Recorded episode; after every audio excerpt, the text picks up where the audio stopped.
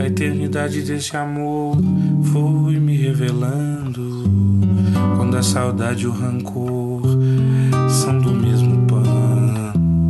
Mas eu manchado de licor vivo costurando uma presilha que remende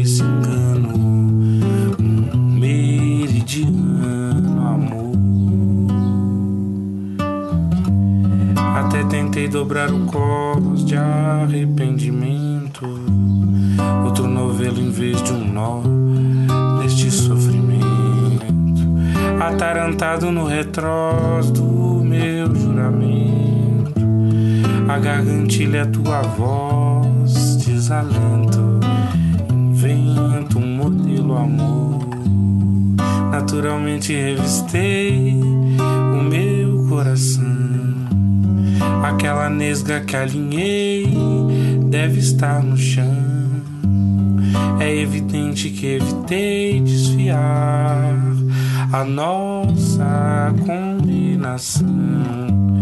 Descer o avesso é tão comum quanto em desalinho. A gente esbarra no debrum e arrebenta o linho. O nosso muito é nenhum quando adivinho. E a redondilha acaba num colarinho. Na mancha de vinho, amor. Naturalmente.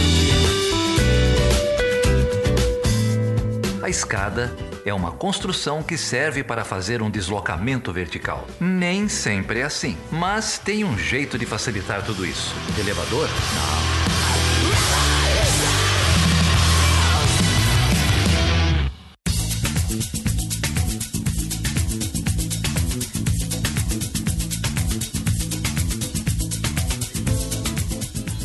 Feliz ano novo, Geraldo! Feliz ano novo, Felipe!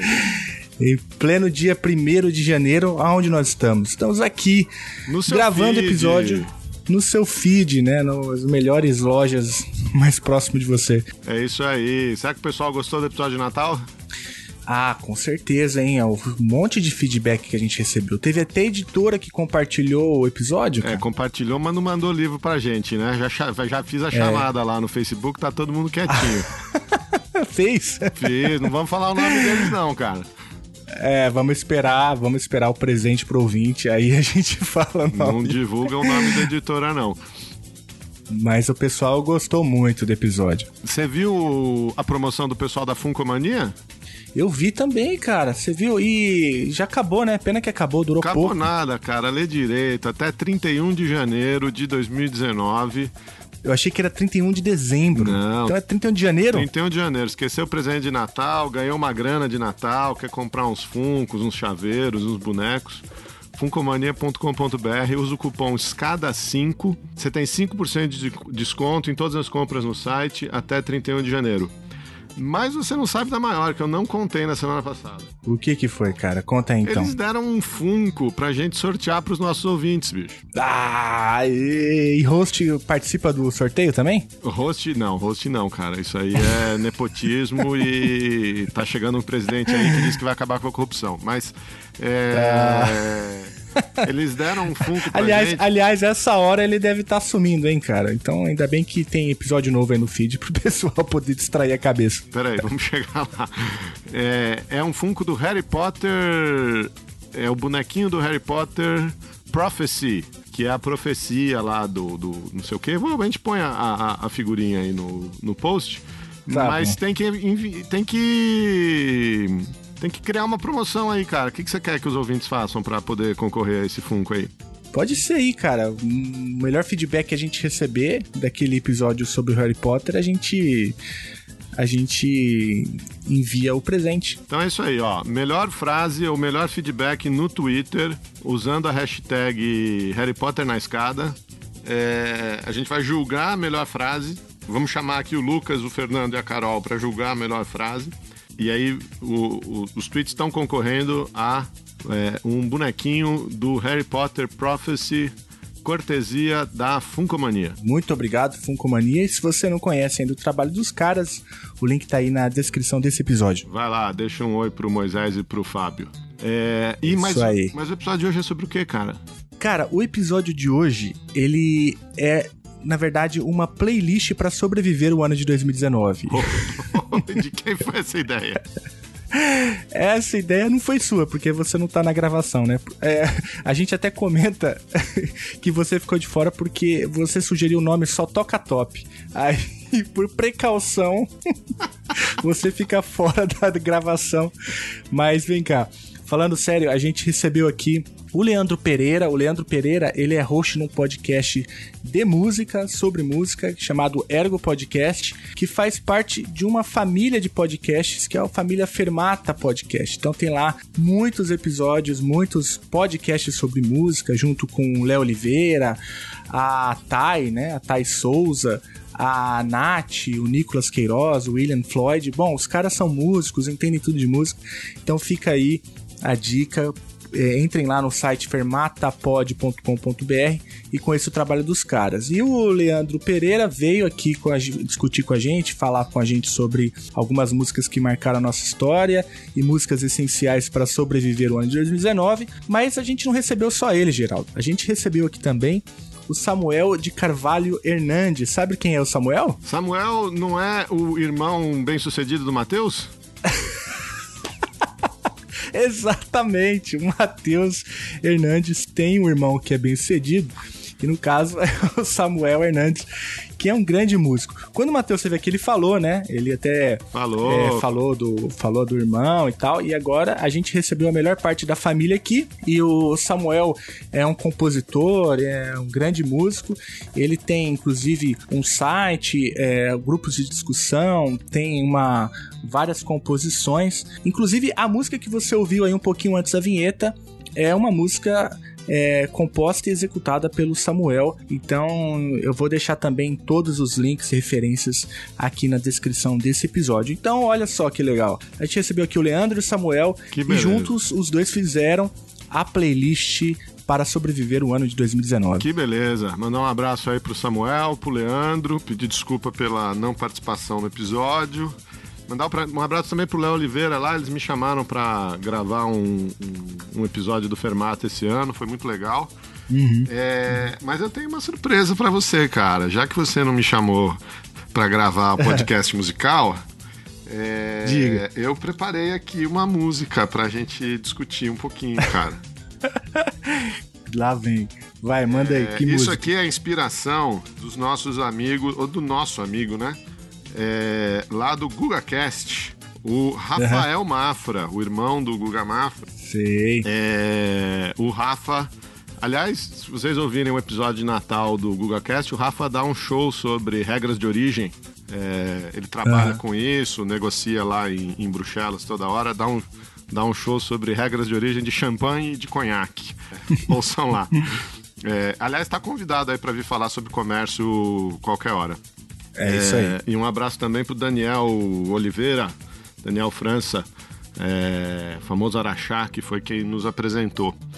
Mas uhum. é, o Rafa sempre faz uma análise musical lá no, no GugaCast, é né? Não é? E eu uhum. preparei uma, cara. Você fez uma playlist para o ano de 2019.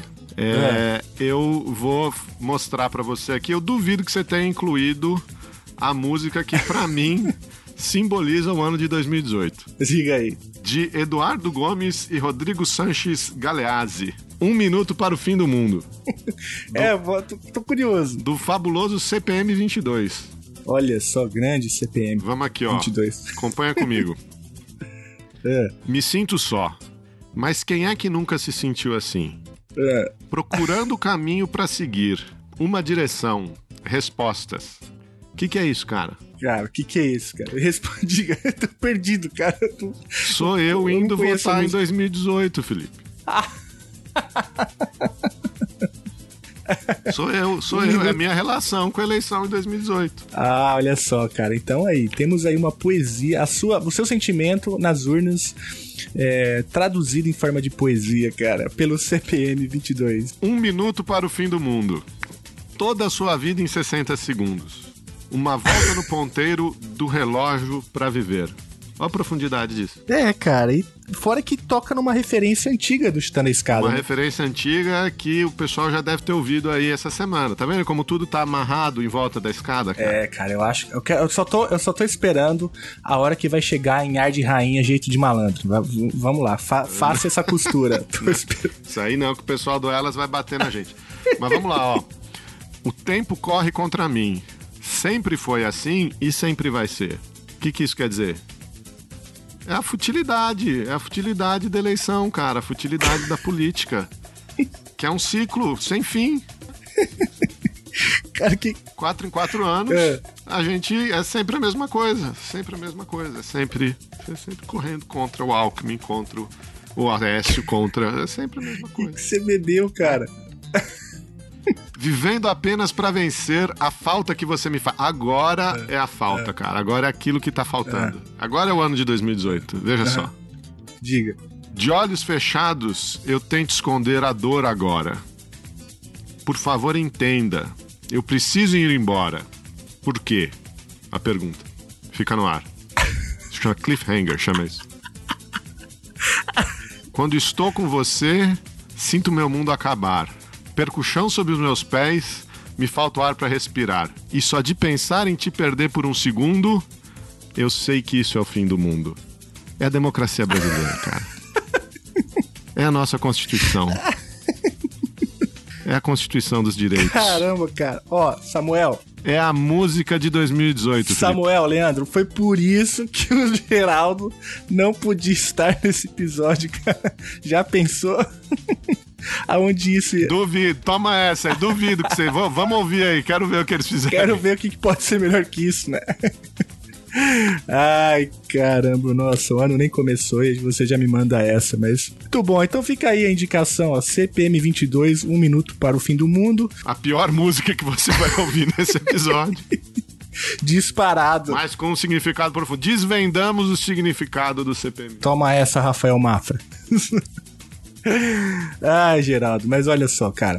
A gente tem aqui uma playlist de primeiríssima qualidade, é, é, feita lá pelo Samuel. E, como já de costume, o ouvinte sabe, Chutando a Escada é, é conhecida na Podosfera por, por ter uma curadoria importante de música, né? Nós tocamos as músicas, executamos as músicas. E agora não, não vai ser diferente. A playlist é, com as músicas desse episódio na íntegra, exceto essa que o Geraldo acabou de citar, é, você encontra no Spotify e o link tá aí no post. Vamos lá, bom ano novo pra todo mundo aí. Vocês conhecem tudo. Chutando a escada no Twitter, no Facebook, no Instagram, t.me barra chutando escada no Telegram. Dá uma grana pra gente aí no PicPay, picpay.me barra chutando a escada. Se você tiver já o aplicativo, busca a gente aí no PicPay, é, como chutando a escada. A partir de 5 reais você consegue contribuir. E vamos com tudo pra 2019 que o ano promete. É isso aí, Geraldo. Então vamos com tudo. Feliz ano novo pra você, pra Carol, pro Pedro e curtam aí. Feliz ano novo aí, Davi, Elias, Débora. Vamos junto e com vocês a playlist para sobreviver o ano de 2019.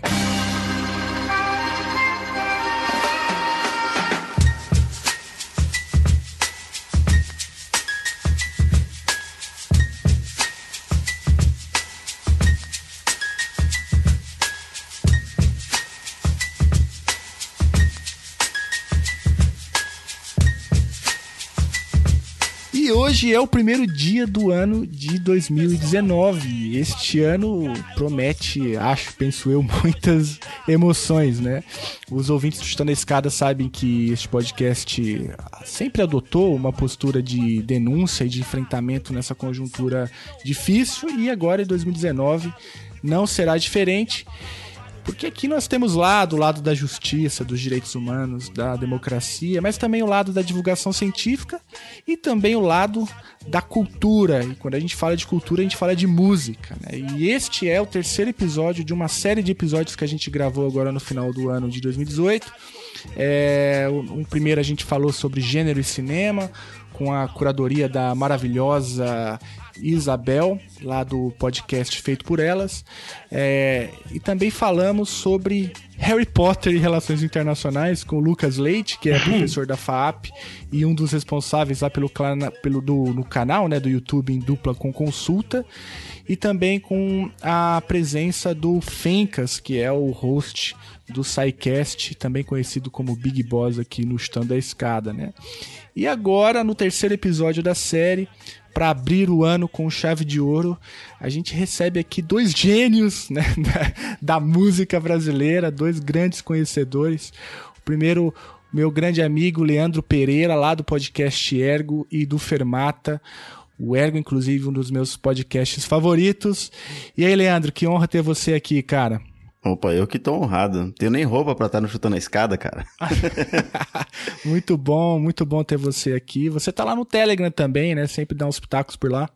Sim, tô lá no grupo. É, eu tô cada vez mais afastado de, de Telegram por N motivos, mas eu tô lá no grupo também. Não, é, eu, eu, sempre te vejo por lá. E fala um pouco pra gente aí, cara, o que, que é o Ergo, o que, que é o Fermata. Conta aí pro. Vai que tem algum ouvinte que não conhece os, esses dois podcasts. Conta pra gente um pouquinho. Tá, a gente tem um, um, portal que é o Fermata Podcasts. A gente resolveu fazer um portal para música em si, né? Então tem um projeto pessoal meu, que é o Ergo, onde eu conto uma história ao redor de uma música, ou eu falo alguma coisa que a música vai ilustrar depois. Ele é mais uma algo para emocionar, assim. O meu objetivo lá é, é trazer alguma coisa daquela música para você, sabe?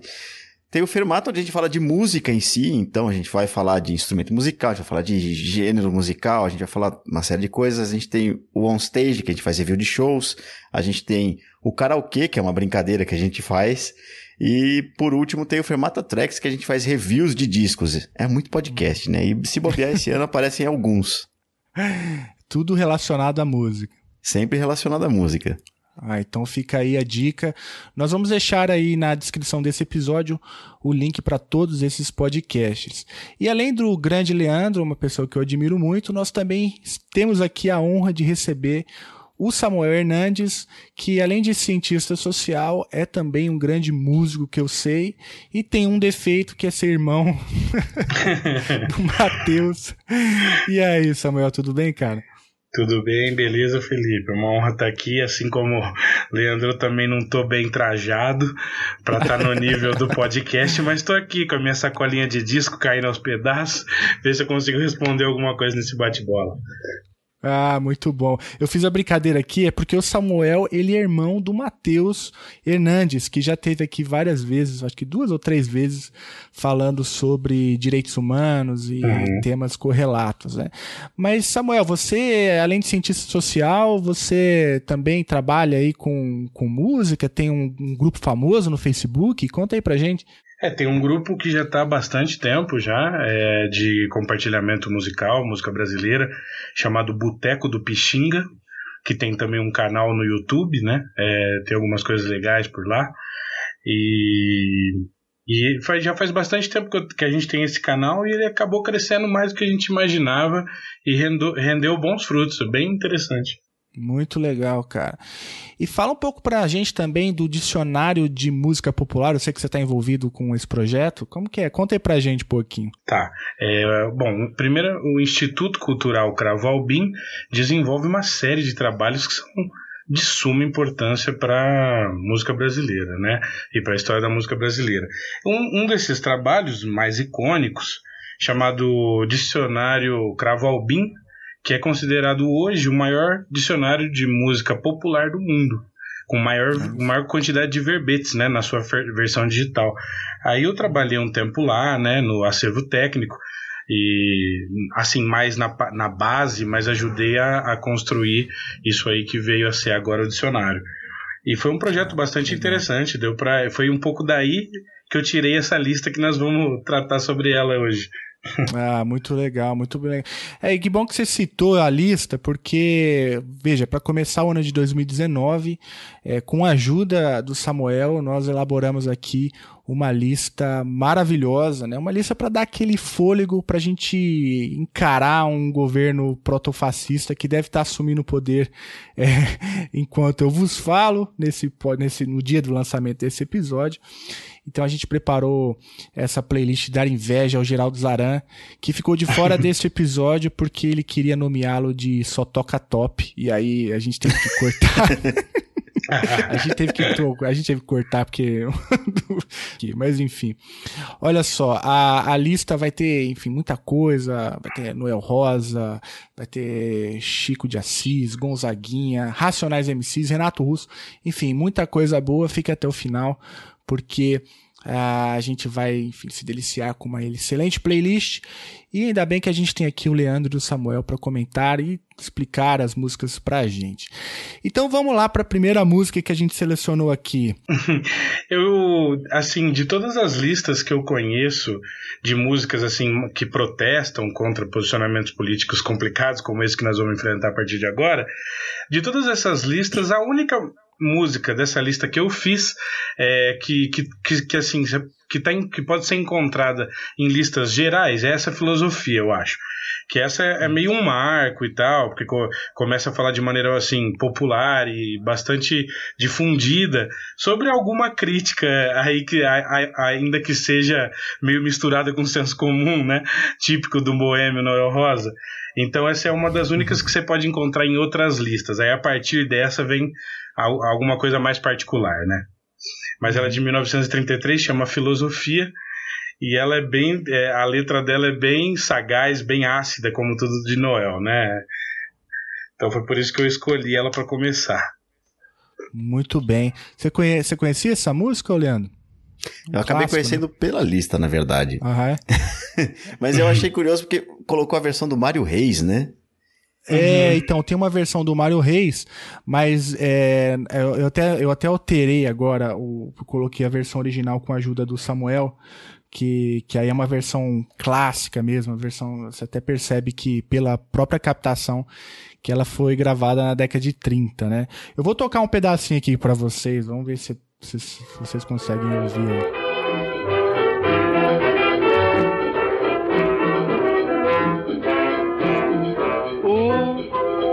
Me condena e ninguém tem pena, falando sempre mal do meu nome, deixando de saber se eu vou morrer de sede ou se eu vou morrer de fome.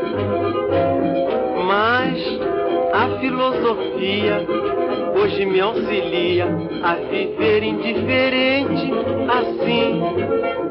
Nesta prontidão sem fim, vou fingindo que sou rico pra ninguém zombar de mim. Não me incomodo que você me diga que a sociedade é minha inimiga. Pois cantando neste mundo, vivo escravo do meu samba, muito embora vagabundo. Quanto a você, da aristocracia, que tem dinheiro, mas não compra alegria.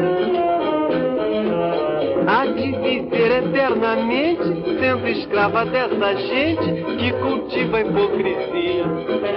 Ah, essa letra é maravilhosa, né?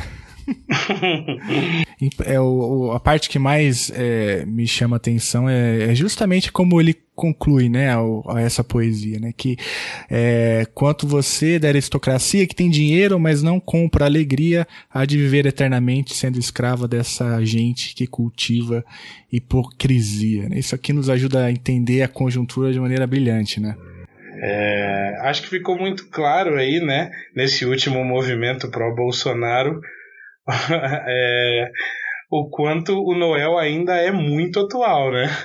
Nessa uhum. sua letra, né? O quanto é possível ver um Brasil é possível ver, assim como diz o Safatli, né? Esses espectros estão de volta, né? Então você consegue ver os vilões de todos os séculos, né? E você consegue ver também a atualidade da filosofia desse cara incrível que é o Noel.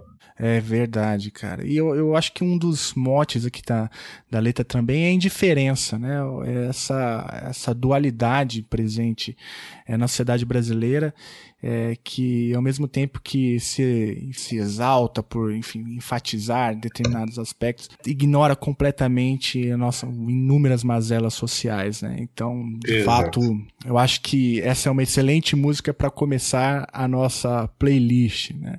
E fora que o arranjo, assim, eu não sei, aí eu já tô entrando num- numa seara que não é a minha, mas me Uhum. parece um arranjo bastante avançado para a década de 30, né?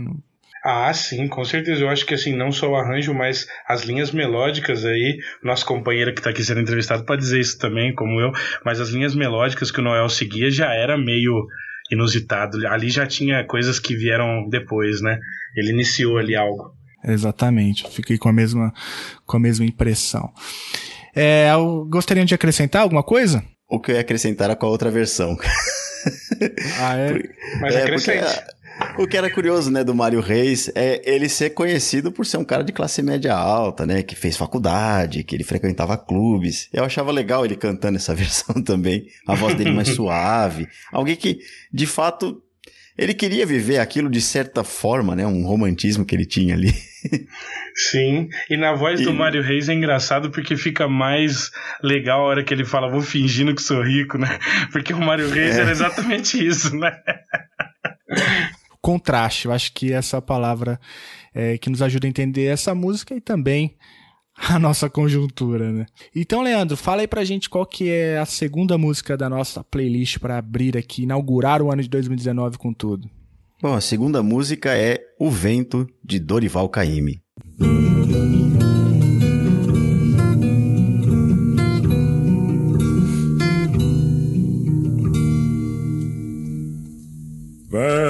Vamos chamar o vento, vamos chamar o vento.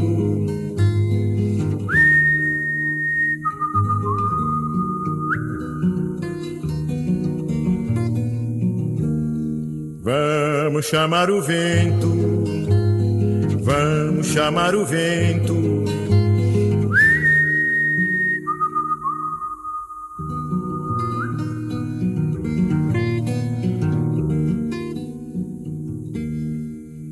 Vento que dá na vela, vela que leva o barco, barco que leva a gente, gente que leva o peixe, peixe que dá dinheiro, Curimã.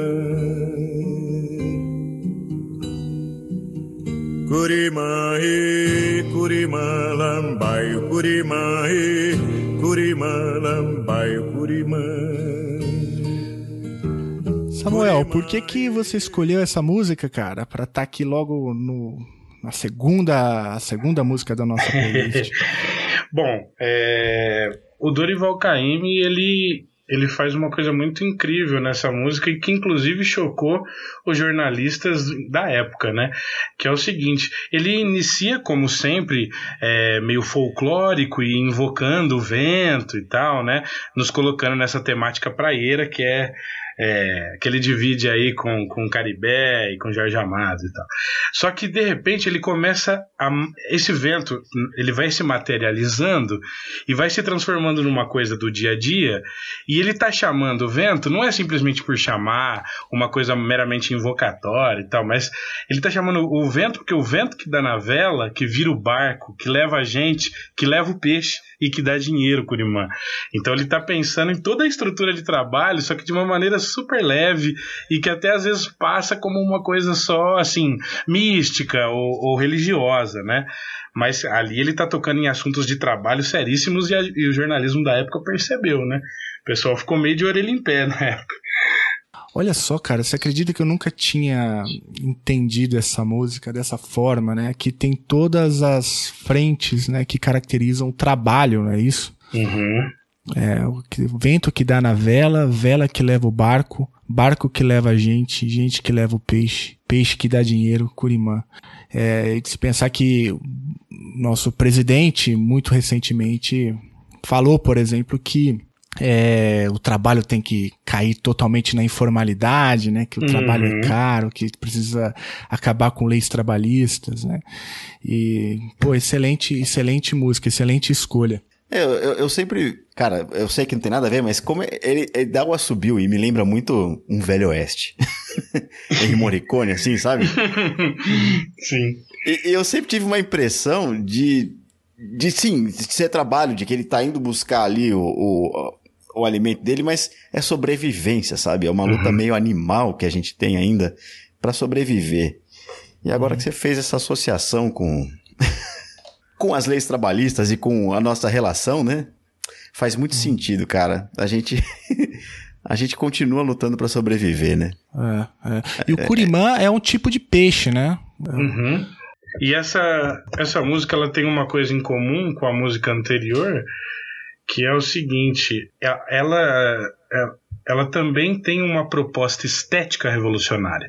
Tem um documentário, que agora não vou me lembrar exatamente qual, mas depois eu te passo e você coloca no link aí para o pessoal, que o Tom Zé vai falar que o, o, Dorival Caymmi, com a música O Vento, com toda essa liberdade, ele assovio, aí tem pausas longas, é, e aí, né, esse ritmo diferente, toda essa liberdade, lá para 1940, para a década de 40, era uma coisa assustadora, moderna como assustaria o rock, né, décadas depois.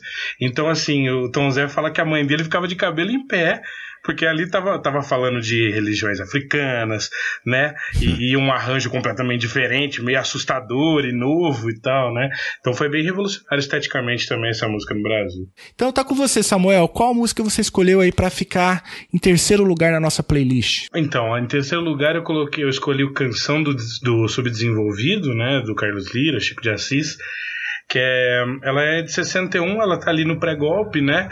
E, e já demonstrando o quanto, eu quis demonstrar também, o quanto a partir da década de 60 você vai ter um discurso cada vez mais claro e aberto sobre os problemas todos, né? E não é só no Brasil, na América Latina como um todo e tal. É... E essa canção ela simboliza bem esse momento, assim, de, de poder falar mais as claras que depois vai retroagir, né? Uhum, uhum. Eu vou tocar um, um, pedacinho aqui pra gente sentir o, a, o clima. O Brasil é uma terra de amores alcatifada de flores, onde a brisa fala amores, em lindas tardes de abril. Correi pras bandas do sul, debaixo de um céu de anil, encontrareis um gigante deitado.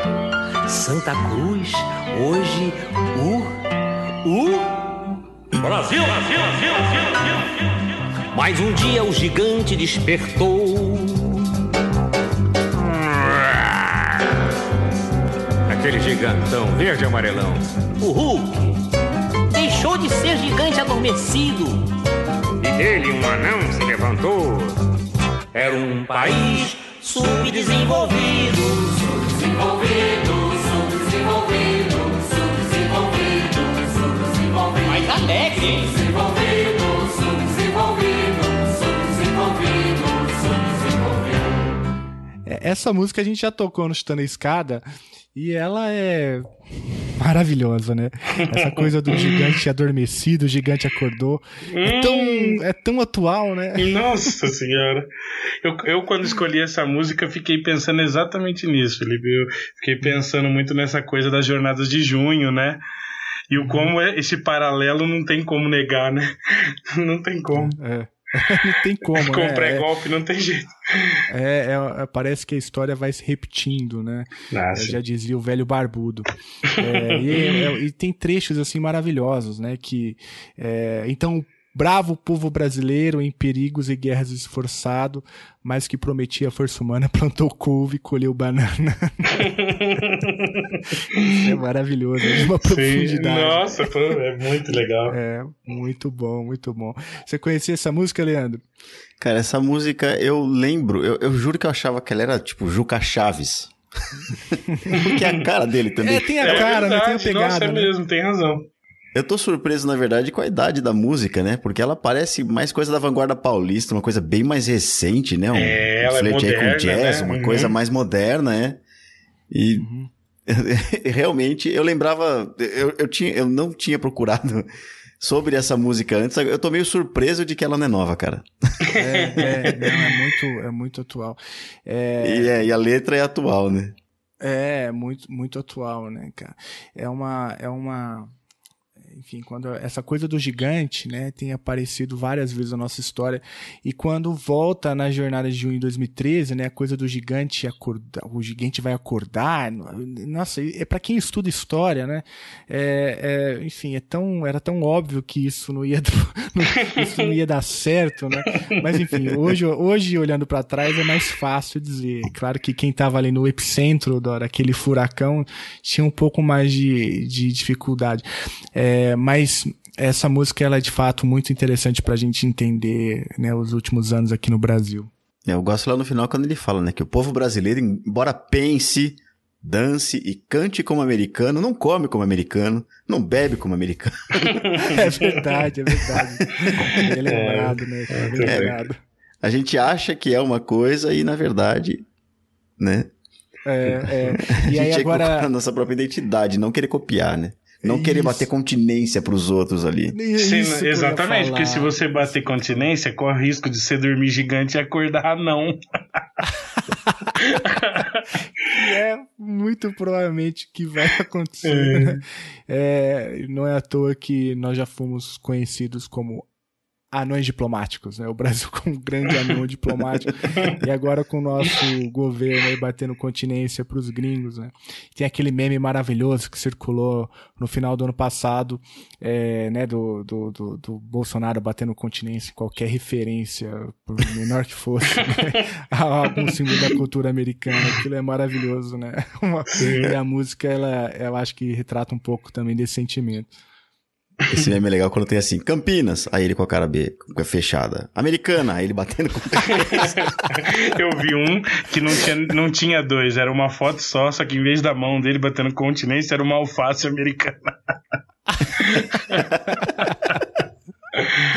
Eu vi um do. O que eu mais ri foi um do copo, né? Tinha um copo assim, normal, whatever, né? E aí ele, ele, com, ele com aquela cara de emborrado. Aí colocaram um copo americano, aquele copo de pinga, né? Aí ele bate continência. Muito bom. Muito bom. Muito bom aquilo, cara. É, essa música é maravilhosa. Que bom que ela entrou aqui na nossa playlist pra gente é, rir e também se indignar com a, a, a recorrência né, dos erros que o Brasil acaba cometendo na sua história. Então a quarta música da nossa playlist eu vou dar aí ao Leandro Pereira a alegria de poder anunciar. a próxima música é Pois é pra quê do MPB 4. Pois é pra quê. Essa música, Samuel, por que que você escolheu essa música para estar tá aqui? Uhum. É, tipo assim, é, essa, essa versão do MPB4 foi por necessidade, porque não tinha a original, que é do próprio compositor Sidney Miller, um compositor que ficou famoso e até acabou virando nome de sala do Museu da Imagem do Som.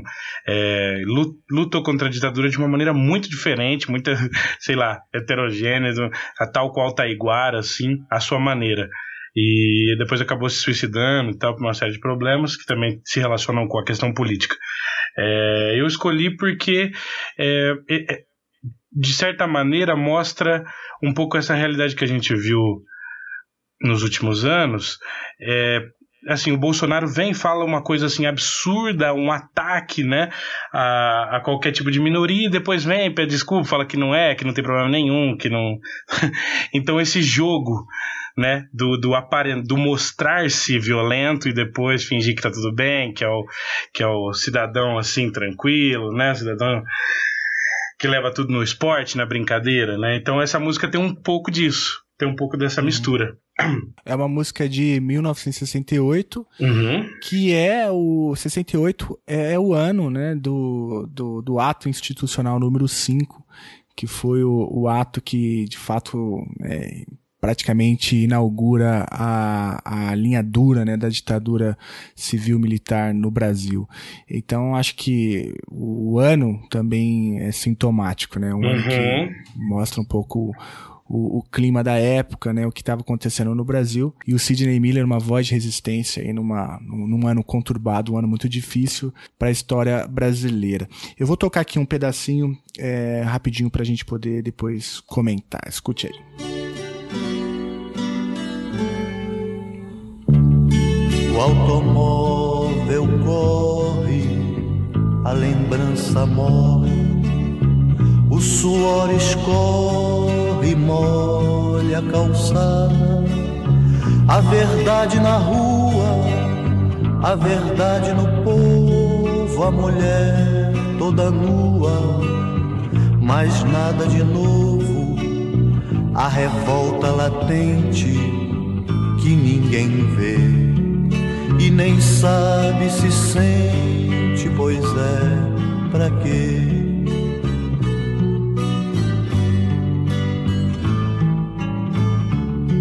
o imposto, a conta, o bazar barato. O relógio aponta o momento exato da morte incerta, gravata enforca, o sapato aperta, o país exporta e na minha porta ninguém quer ver uma sombra morta, pois é, pra quê? Essa, essa estrofe é muito forte, né? É, o relógio aponta o momento exato da morte incerta, a gravata enforca, o sapato aperta, o país exporta, e na minha porta ninguém quer ver uma sombra morta, pois é para quê? isso, isso é de uma profundidade, né? É, tá aí a Marielle, né, para não nos deixar esquecer. É, e recentemente também o Polícia Civil do Rio de Janeiro é, conseguiu interceptar um plano né, de milícias do Estado para assassinar o Marcelo Freixo. Né? Uhum. Então parece que pouca coisa mudou desde o assassinato da, Mar da Marielle para cá. É, por muito pouco, se a Polícia Civil do Rio estiver certa a gente não, não reviveu, né, um crime bárbaro ainda no ano de 2018. Exatamente. E, e, o fato dessa música ter sido escrita no ano da AI-5 também, né? Eu acho que a sensação, né, da, de sufocamento, é, quando ele fala, né, da gravata enforcando, do sapato apertando, é, acho que é muito, é muito forte, assim. E eu acho que, claro, com as com, com as suas especificidades, né? É, muitos de nós nos sentimos assim é, quando nos deparamos com a notícia de que o Bolsonaro né, tinha sido eleito para ser o presidente do Brasil durante quatro anos. Quando a gente para para pensar, né, do que, que esse sujeito já defendeu, o que ele já falou, né, as barbaridades que, que não acabam, né, é, alguns achavam que ele, ele adotaria um tom mais moderado depois de eleito, mas não, né, não acaba. E agora, agora no ano de 2019, a gente vai começar de fato, né, a, a viver sobre uma gestão de um sujeito asqueroso. Né? Então, acho que a sensação é muito essa, né? De sapato apertado, né? De gravata enforcada, né? E com a sombra batendo a, a porta, né? Enfim, acho uhum. que eu fiquei com essa sensação. É verdade. É, nossa. uhum. É, isso é, cara, 50 anos, né? 50 anos atrás, ele tava com uma sensação que é a mesma que a gente tem agora, que a gente tá vendo aqui o que tá acontecendo. Nessa época, o MPB4 quase acabou, porque eles eles estavam sem dinheiro. Foi quando o Chico Buarque foi exilado, né? Que eu me lembro uhum. foi em 68 mesmo, que era um apoiador deles. Eles e essa música, ela é o desencanto da vida, assim, ela é extremamente depressiva, né? Se você prestar atenção e você conseguir responder um qualquer um desses praquês, Parabéns, cara. Você é muito uhum. iluminado. É, porque... é verdade. E, e, realmente essa sensação. Eu, eu não sei, Felipe. Eu, eu, eu, acho que ele sempre vai dizer as coisas mais duras e vai fazer as coisas como tá planejado por alguém que não é nem ele. Eu não consigo ver um cara que não fala uma frase inteira até o final conseguir ser presidente da forma como ele quer ser, mas enfim, eu, né? Não, faz todo sentido, faz todo sentido, né? a gente é. fica desiludido, né? E, e, realmente, a gente vai trabalhar, o Brasil vai crescer ou não, a gente não sabe. E a gente vai estar tá com a corda no pescoço, a gente vai estar tá cansado e para quê? Pra quem? né? Eu separei, eu separei um, um trechinho é, da letra que eu vou falar desse Pois é Pra Quê, que eu acho que que me ajudou assim já desde alguns meses atrás, quando começaram todos aqueles ataques que a gente sentiu na pele, não só pela mídia, mas até pelas redes sociais, pessoas próximas a gente e tal.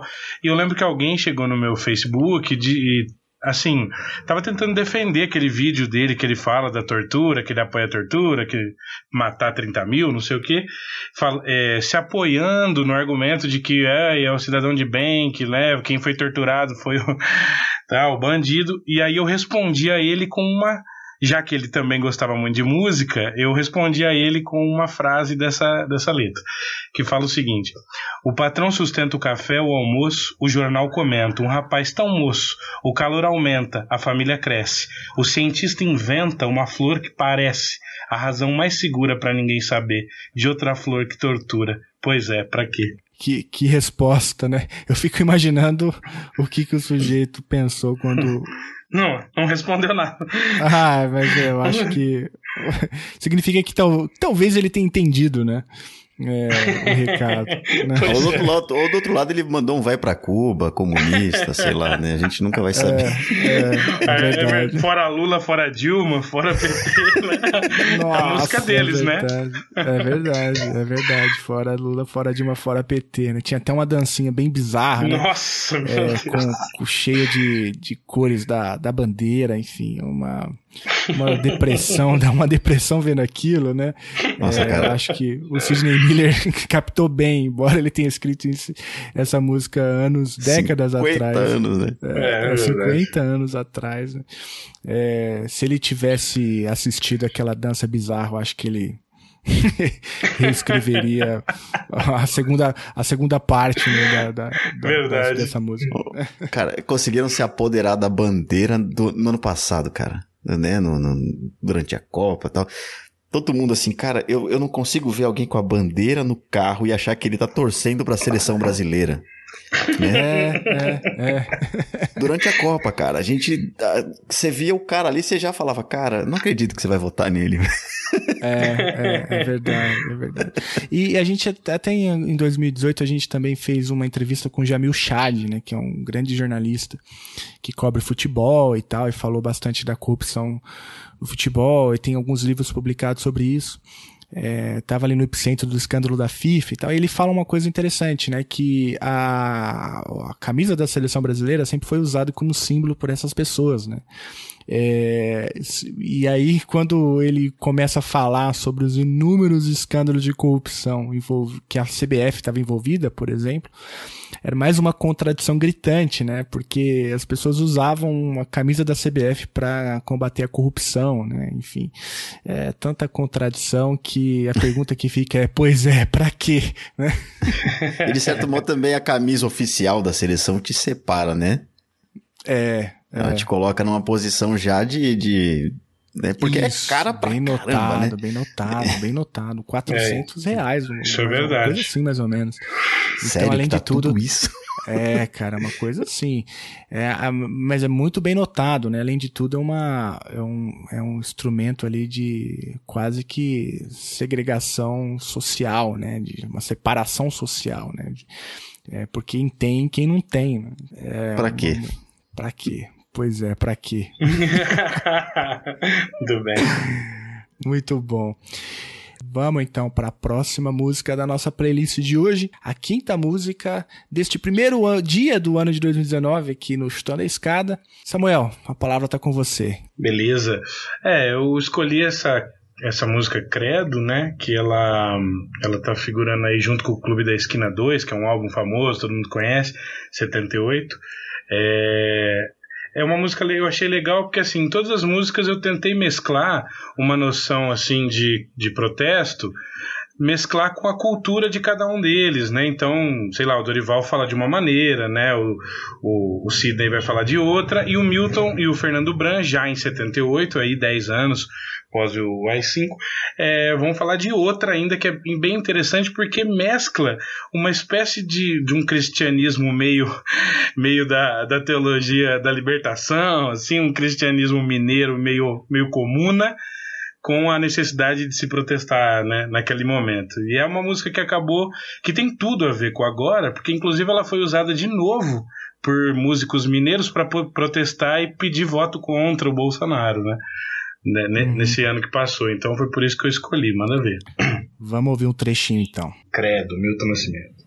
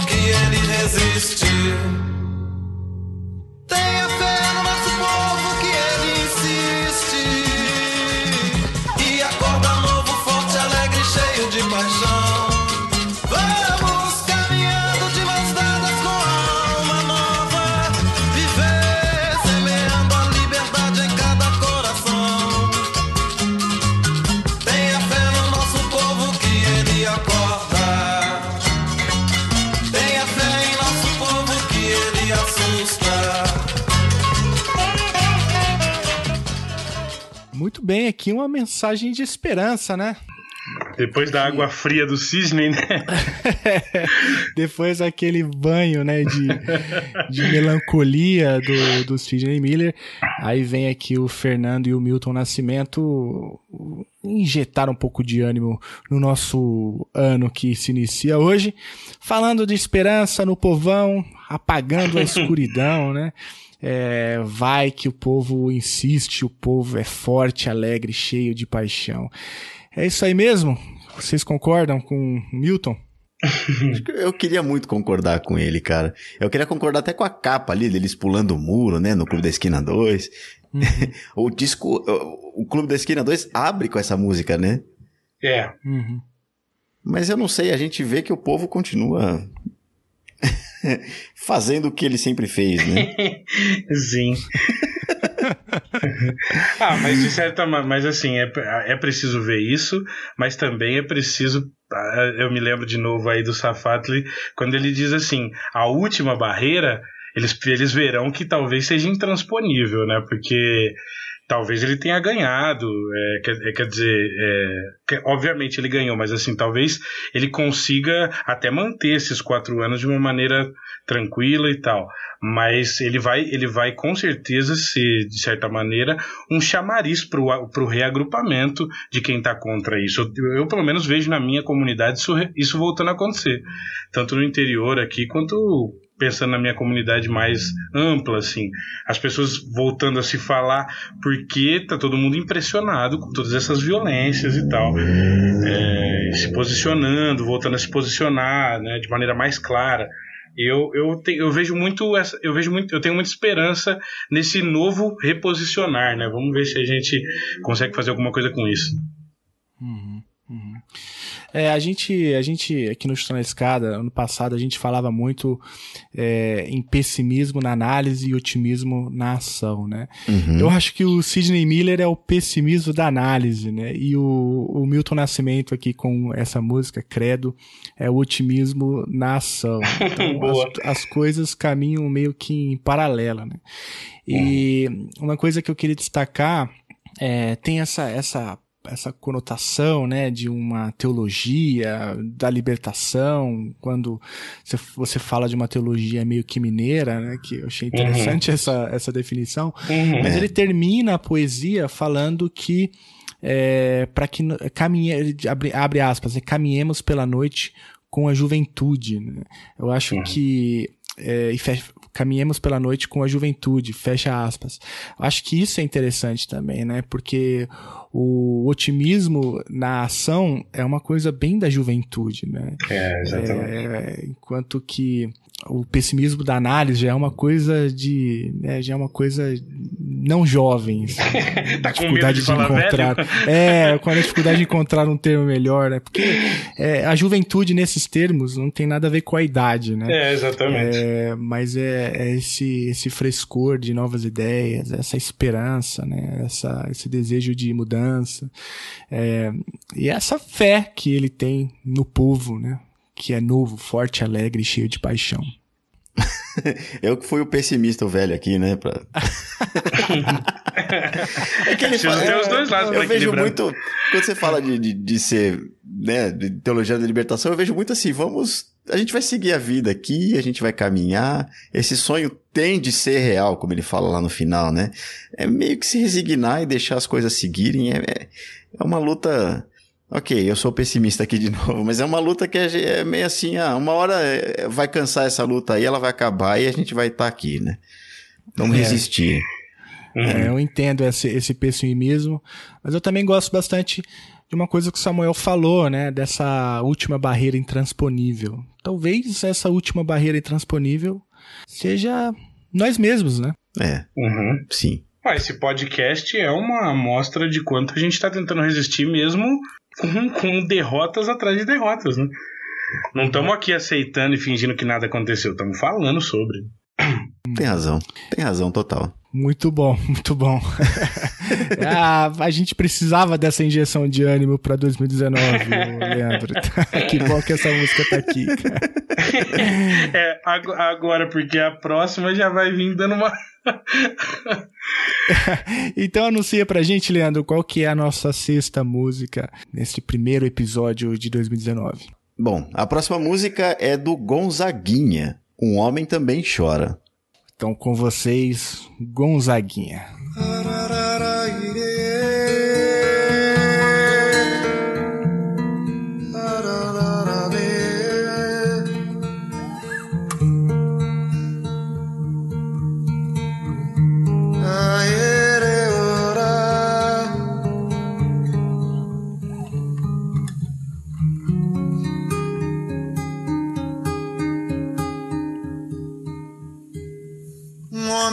Também chora, menina morena. Também deseja colo, palavras amenas. Precisa de carinho, precisa de ternura. Precisa de um abraço da própria candura.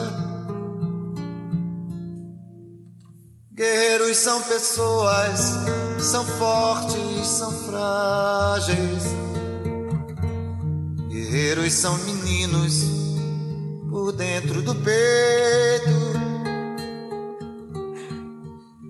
Precisam de um descanso, precisam de um oi manso, precisam de um sonho que os torne refeitos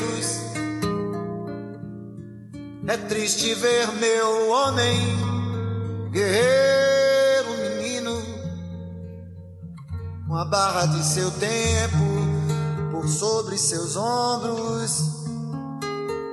Eu vejo que ele sangra, eu vejo que ele berra, a dor que traz no peito, pois ama e ama e aí segue, um homem se humilha, se castram seus sonhos. Seu sonho é a sua vida e a vida é trabalho, e sem o seu trabalho o homem não tem honra, e sem a sua honra se morre, se mata. E aí, Samuel? Por que eu, cargas eu... d'água essa música tá aqui, cara? eu gosto muito de uma frase dessa música e que, de certa maneira, é, dialoga com a música do Sidney Miller, porque ela, ele diz aqui, ó. É triste ver meu homem guerreiro menino com a barra do seu tempo por sobre os seus ombros. É, a barra do seu tempo, ela pode ser tão pesada ao ponto de fazer alguém tirar a própria vida, como foi o poeta Sidney Miller ou como foi tantos outros. É, tem uma lista infinita. E como, e como assim, está acontecendo agora, com certeza as pessoas é, com suas sensibilidades, percebendo todo esse peso esmagando e tal, é, esmagando a diferença, esmagando a, a pluralidade, esmagando a, a assim, a, a, academia, esmagando tudo que pode ter sido né, assim, desenvolvido durante toda a nossa sociedade. Então, esse peso, ele quando esmaga, ele tem uma, ele tem uma dimensão muito profunda no artista, sabe? É, é obviamente que ele tem uma, uma dimensão profunda em todos, mas é, aqui é para mim é como o Gonzaguinha falando para, para alguém como Sidney Miller 10 anos depois, né? É, ele berra, ele sangra, a dor que tem no peito, pois ama e ama. É, eu acho que tem muita coisa interessante aqui nessa letra, assim como tem um monte de coisa que eu não concordo, né? Como, uhum. né, coisa da honra e tal. Eu entendi o que, que ele quis dizer e para onde ele quis levar, mas eu particularmente não concordo com tudo. Mas essa frase me marcou muito. Né? É aqui ele faz um encadeamento, né, que vai do sonho, do sonho, o sonho é a vida, a vida é o trabalho, é, o trabalho do homem é a honra e sem a honra se morre se mata, né? É, um, é uma, uma letra muito, muito forte, né? E também é, eu fiquei com essa mesma, essa mesma impressão, né? Até a mesma melodia, o arranjo é carregado, né? Parece que uhum. esse peso é, que você, né, que ele cita na letra, é, com a barra do, do, seu tempo por sobre os seus ombros, é a própria melodia, né, carrega um pouco disso. Ah, vocês têm uma visão muito diferente da música da minha, porque eu, eu só consigo ver o que está escrito nela, não consigo ler as entrelinhas que vocês estão fazendo comparação. Para mim é uma música que fala de machismo, cara.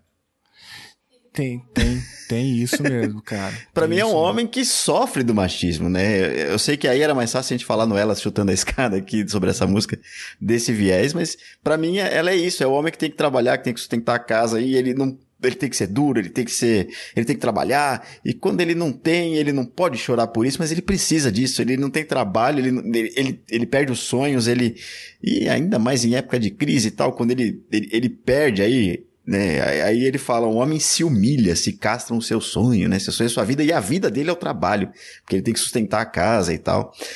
E de forma que eu vejo que ele vai colocando todos os aspectos, assim, do, do que é ser um homem na sociedade, e no final ele conclui que não dá para ser feliz sendo uhum. macho né? Não homem. Vamos a o macho aqui, né? É, eu, eu realmente achei interessante a visão de vocês política sobre isso. Eu não consegui ler a entrelinha aqui.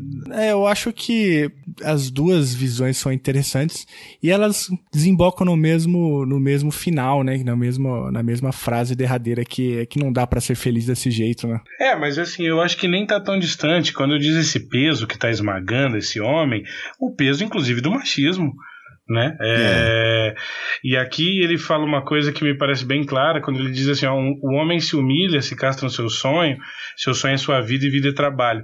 Eu lembrei muito da minha monografia quando eu estava lá conversando com músicos que já, já chegaram a, a, a, níveis assim de passar fome e tal, por querer uhum. realmente ser, ser músicos não querer ser garçom e trabalhar música como hobby, quer ser músico como profissão e, e, e tem todo o talento para isso, mas não consegue. E aí se humilha, né? É, nesse momento a vida toda do cara fica consternada, porque aquilo que ele faz de melhor, que é a música, não consegue, não consegue é, se realizar em como profissão, né? Não tem dignidade, né? Então esse peso aí, né? Eu vejo um pouco disso nessa música. É, eu acho importante também, ô, ô Leandro, essa dimensão do, do machismo, né? É uma, parece que também é uma luta, né, de um, de um sujeito que talvez, não como as mulheres, mas talvez uma vítima de uma sociedade machista, né, como essa Sim. nossa. Sim. Uhum. o machismo ele cria muitas vítimas. Não, as mulheres são as maiores, obviamente. Uhum. Né? O uhum. cara que quer deitar no colo da mulher que ele ama, né? Que ele não uhum. pode e fazer chorar, isso. Né? Ele é macho, que é isso? É. Ele quer chorar, né? Ele, ele quer, enfim né? É, é, o machismo é um negócio muito frágil e, e muito nocivo, né? E ele não deixa ninguém ser feliz mesmo. Sim.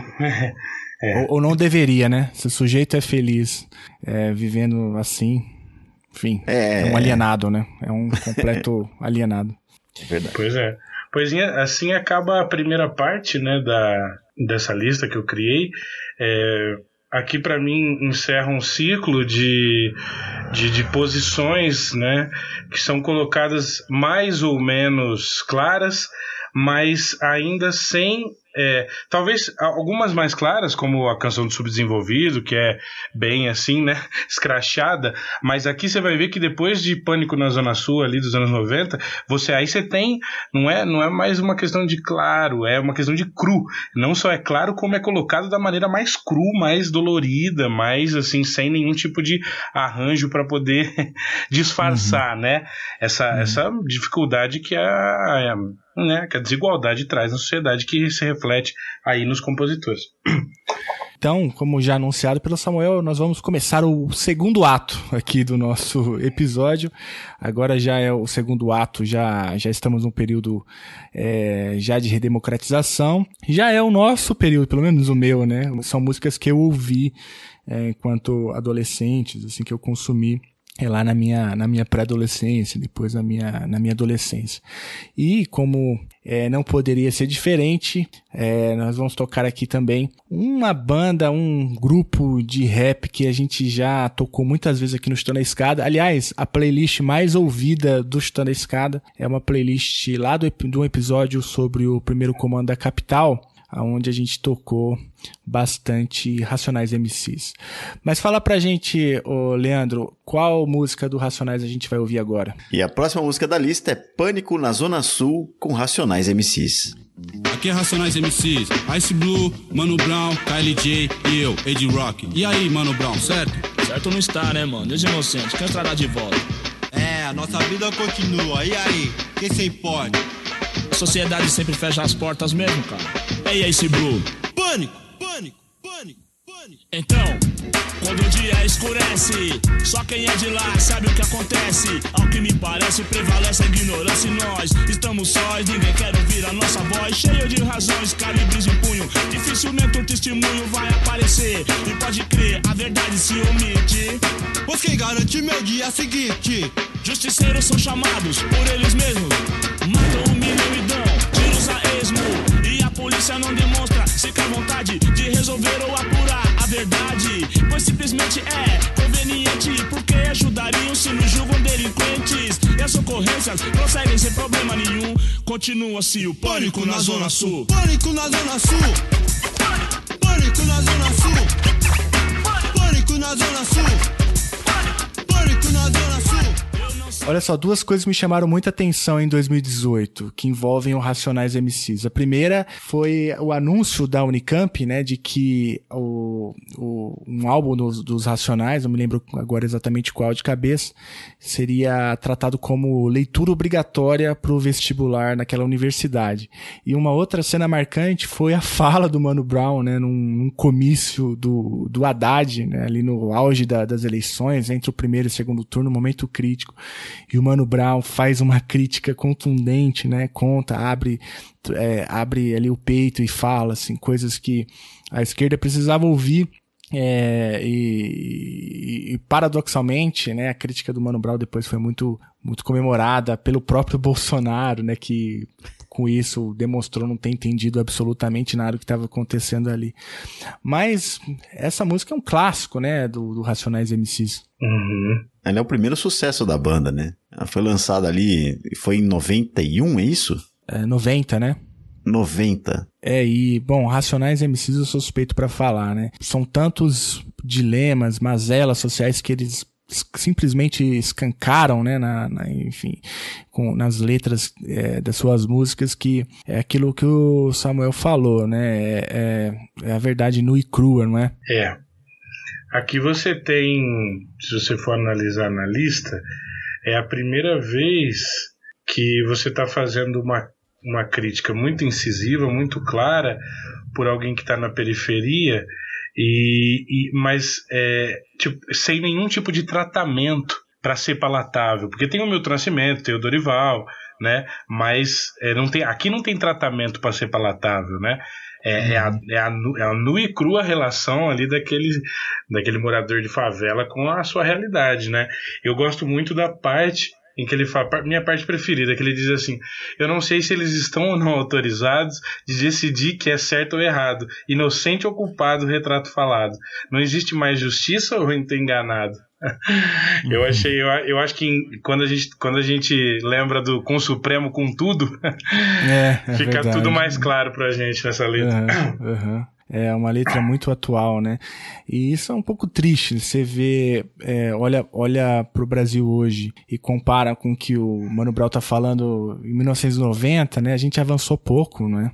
É, eu acho que o, o pânico na Zona Sul continua, continua presente. É verdade. É, a gente tem o Racionais MCs falando de violência urbana, nessa época falando que a polícia passa do ponto, que eles estão fazendo justiça, né? Porque eles são Uhum. justiceiros, né? Que eles matam, eles humilham, eles dão tiro a esmo, e a gente continua falando, a gente continua a- apontando o dedo pro mesmo lugar, dizendo que é isso que tem que ser feito, né? A gente tem que dar tiro de helicóptero.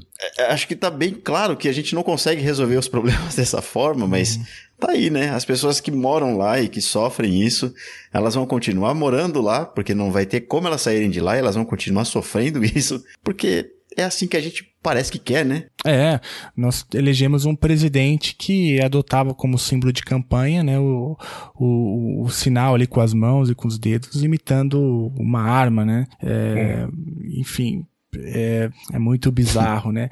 E nessa letra, ele, ele eu, né, em determinado momento, Mano Brown fala: Racionais vai contar a realidade das ruas, que não media outras vidas, a minha e a sua. Viemos falar que para mudar temos que parar de se acomodar e acatar o que nos prejudica, o medo.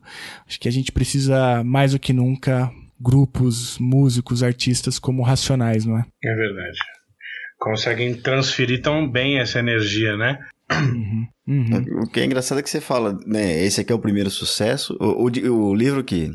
O disco que foi colocado pela Unicamp foi o Sobrevivendo no Inferno, né? Isso, esse mesmo, é. que fala das mesmas coisas que a gente tá falando aqui. Tem Diário de um Detento, né? Uhum. Tem capítulo 4, versículo 3, tem o Mundo Mágico de Oz, lá o Mágico de Oz. É tem verdade. Qual Mentira Eu Vou Acreditar, que é uma música engraçada, mas que a gente fala de Uhum. preconceito. E 2018 foi um ano que ficou bastante claro o preconceito racial, né? De o preconceito racial junto com a, a diferença de a luta de classes, né? Tá sempre ali junto, né? Qualquer coisa que eles façam de novo vai ser a mesma coisa, né? No caso, não, não temos de música, mas a mensagem vai ser sempre a mesma porque simplesmente as coisas são como são, né? Uhum. A gente não. A gente se junta, a gente faz aí podcast, a gente tá mudando as coisas bem devagar, né? Isso vai acontecer. Mas é, é, é uma pena o quanto parece que a gente retrocede, né? O quanto o tempo volta. Pois é, é verdade. A história não é linear, né? Nem um pouco. Nem um pouco, nem um pouco. Acho que ficando essa cada vez playlist mais deixa claro, isso é. muito claro. Exato, porque no, fim, no final, é, a grande questão é, eu tava até comentando com meu irmão ontem, né? A grande questão é assim, nenhuma dessas músicas vai trazer grandes novidades. Todas elas vão falar mais ou menos o mesmo. Nós estamos passando por problemas gravíssimos desde que isso aqui é Brasil. né? É. E, e os problemas voltam e voltam e voltam e aí não consegue resolver. né? Ou resolve alguns e depois re, retroagindo, né? Então fica aí a minha dica: consumam tudo o que o Racionais MCs já public, já, já, já gravaram e tudo que o Mano Brown fala, né? Eu gosto muito, ele tem uma leitura muito interessante da, da conjuntura, da vida na periferia. Aliás, eu vou até deixar aí na descrição desse episódio uma entrevista que ele dá pro canal do YouTube do Le Monde Diplomatique Brasil, onde ele faz uma leitura da conjuntura é muito interessante para entender o que, que aconteceu em 2018. E se você, por acaso, que me escuta, conhece o Mano Brown, fala pra ele que a gente quer entrevistar ele, que eu tenho esse sonho aqui no Estando da Escada, tra- entrevistar o Mano Brown, tem alguns artistas, né? É, o Martim da Vila também, sabia que ele já fez curso de Relações Internacionais? Aí fica a dica aqui, ó. Uma É, parte do nosso verdade. público é de internacionalista, o Martim da Vila, eu queria perguntar pra ele, e aí, que, que, que- qual é que foi, né? A- a- mas enfim, esse é outro assunto. E tem a Renata Sorrá também, a nossa gloriosa Nazaré. Mas... Nossa, seria demais, hein? Nossa, Mas esse assunto pro outro imagina, Mano Brown e Renata Sorra. Dita escada. Ah, eu não tinha pensado ao mesmo tempo, mas agora que você A falou, escada. eu tô com essa ideia fixa na cabeça. Muito bom. É, vamos então para a oitava música da nossa playlist para sobreviver 2019. Qual, qual, é, a, qual é a música, Samuel? Sim, acho que não tinha como entrar nos anos 80 e 90 sem falar um pouco do, do BR Rock, né? E dessa banda Legião Urbana que gerou tantas tantas canções que são consideradas protestos de vários níveis e tal, e, e que não só são dessa maneira, mas que também são muito populares, não teria como deixar de fora. E de todas elas, eu acho que Perfeição, pelo menos, é a que mais me toca, assim, ao falar de, de, de problemas políticos. Vamos ouvir um trechinho.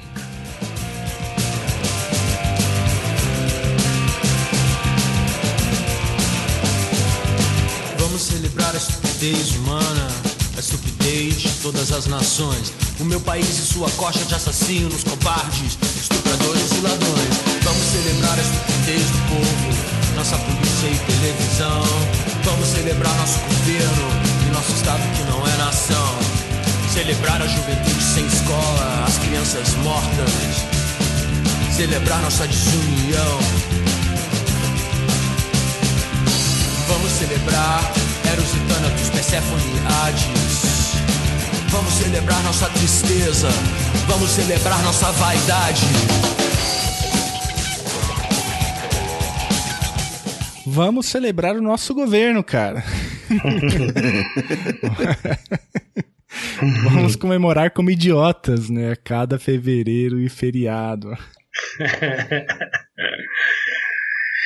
É, essa música ela tem um, um aspecto que, é- que eu acho que é interessante, que assim, assim como, de certa maneira, eu vejo um diálogo entre o Pois é Pra Quê e o Homem Também Chora do Gonzaguinha, aqui eu também vejo no Perfeição é, em relação a, ao do Milton, ao credo, né? Aqui você vê o contrário da esperança, né? Vamos celebrar o fim, né? Aqui você tem quase o niilismo, né? Aquele, o, o- aquele de certa maneira, é, o neoliberalismo, assim, né? Expondo as vísceras das nações, né? Então, é, não tinha como ele, ele interpretar de outra maneira, mas aqui você vê que é, um, é o banho de água fria no Milton Nascimento ali. É, é, é. E tem uma estrofe que eu acho muito sensacional, é, uma das últimas, diz assim: Vamos celebrar a aberração de toda a nossa falta de bom senso, nosso descaso por educação, vamos celebrar o horror de tudo isso com festa, velório e caixão. Cara, isso é tão tão Atual, importante muito pra, pra assustador, cara, assustador. é, é muito atual, né? Está tudo morto e enterrado agora, já que também podemos celebrar a estupidez de quem cantou essa canção. Uhum, é o que estamos fazendo agora. É, a gente tava. Essa música também é uma época que o Brasil. Agora você podia falar, não tinha mais a Exato. censura ali. Ele teve voz. Ele, e ele botou um Brasil acima de tudo aí. né? Deus, como que é? Deus acima. Como é que é? Não, Brasil acima de. É Deus acima de todos, né? É, sei lá. É por aí. Agora a gente pode falar as claras aqui. A gente estava celebrando isso aqui até agora. A gente estava celebrando a fome. A gente morria de fome nos anos 80, né? Uhum, é. Nos anos 90. É. Brasil- Tem aquela, tem aquela famosa reportagem da Globo do FHC falando do Boeing, né? De pessoas mortas por inanição, crianças e tal. É, e agora a gente estava falando da linearidade da história, ou melhor, a não linearidade da história. É, uma das notícias que mais me impactou em 2018 foi o aumento impressionante da extrema pobreza no Brasil, né? Milhões, milhões de, de pessoas voltaram ao, à extrema pobreza, então nós estamos andando em marcha ré, a impressão que eu tenho, né? Daí a necessidade de se celebrar a aberração nesse 2019. Uhum, é verdade. Muito bom. E também não podia faltar Legião Urbana nessa lista, né? É é uma banda que eu acho engraçado, né? na verdade eu acho curioso que os, as pessoas mais novas, assim, a galera com 20, 20 e pouco, não sabe a importância que foi a Legião Urbana, cara. Eles não têm essa noção, né? Acha que o. Ah, não, mas o Renato Russo era playboy. Cara, ele foi o retrato de uma geração, assim. Ele falou o que a gente queria falar e. e por pior que fosse da forma como ele viveu, não foi, nem, nem tem como ser pior. Ninguém tem culpa de nascer com dinheiro, né? É. Uhum, É, a exatamente. pessoa tem culpa de ser idiota, né? Aí sim. A gente pode escolher, né? É, é verdade. verdade. Então, Leandro, fala pra gente aí, qual que é a nona música da nossa playlist agora pra sobreviver 2019? A nona música é Esse Filme Eu Já Vi, do Luiz Melodia. Vamos ouvir um trechinho então.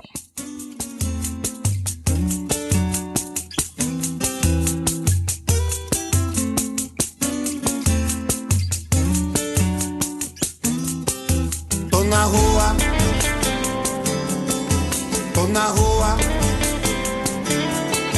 tô na rua, tô na rua fim de semana. Não venha me por medo, eu já saio um rochedo.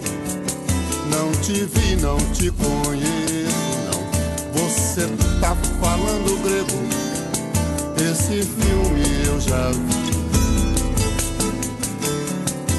Tô na rua, tô na rua.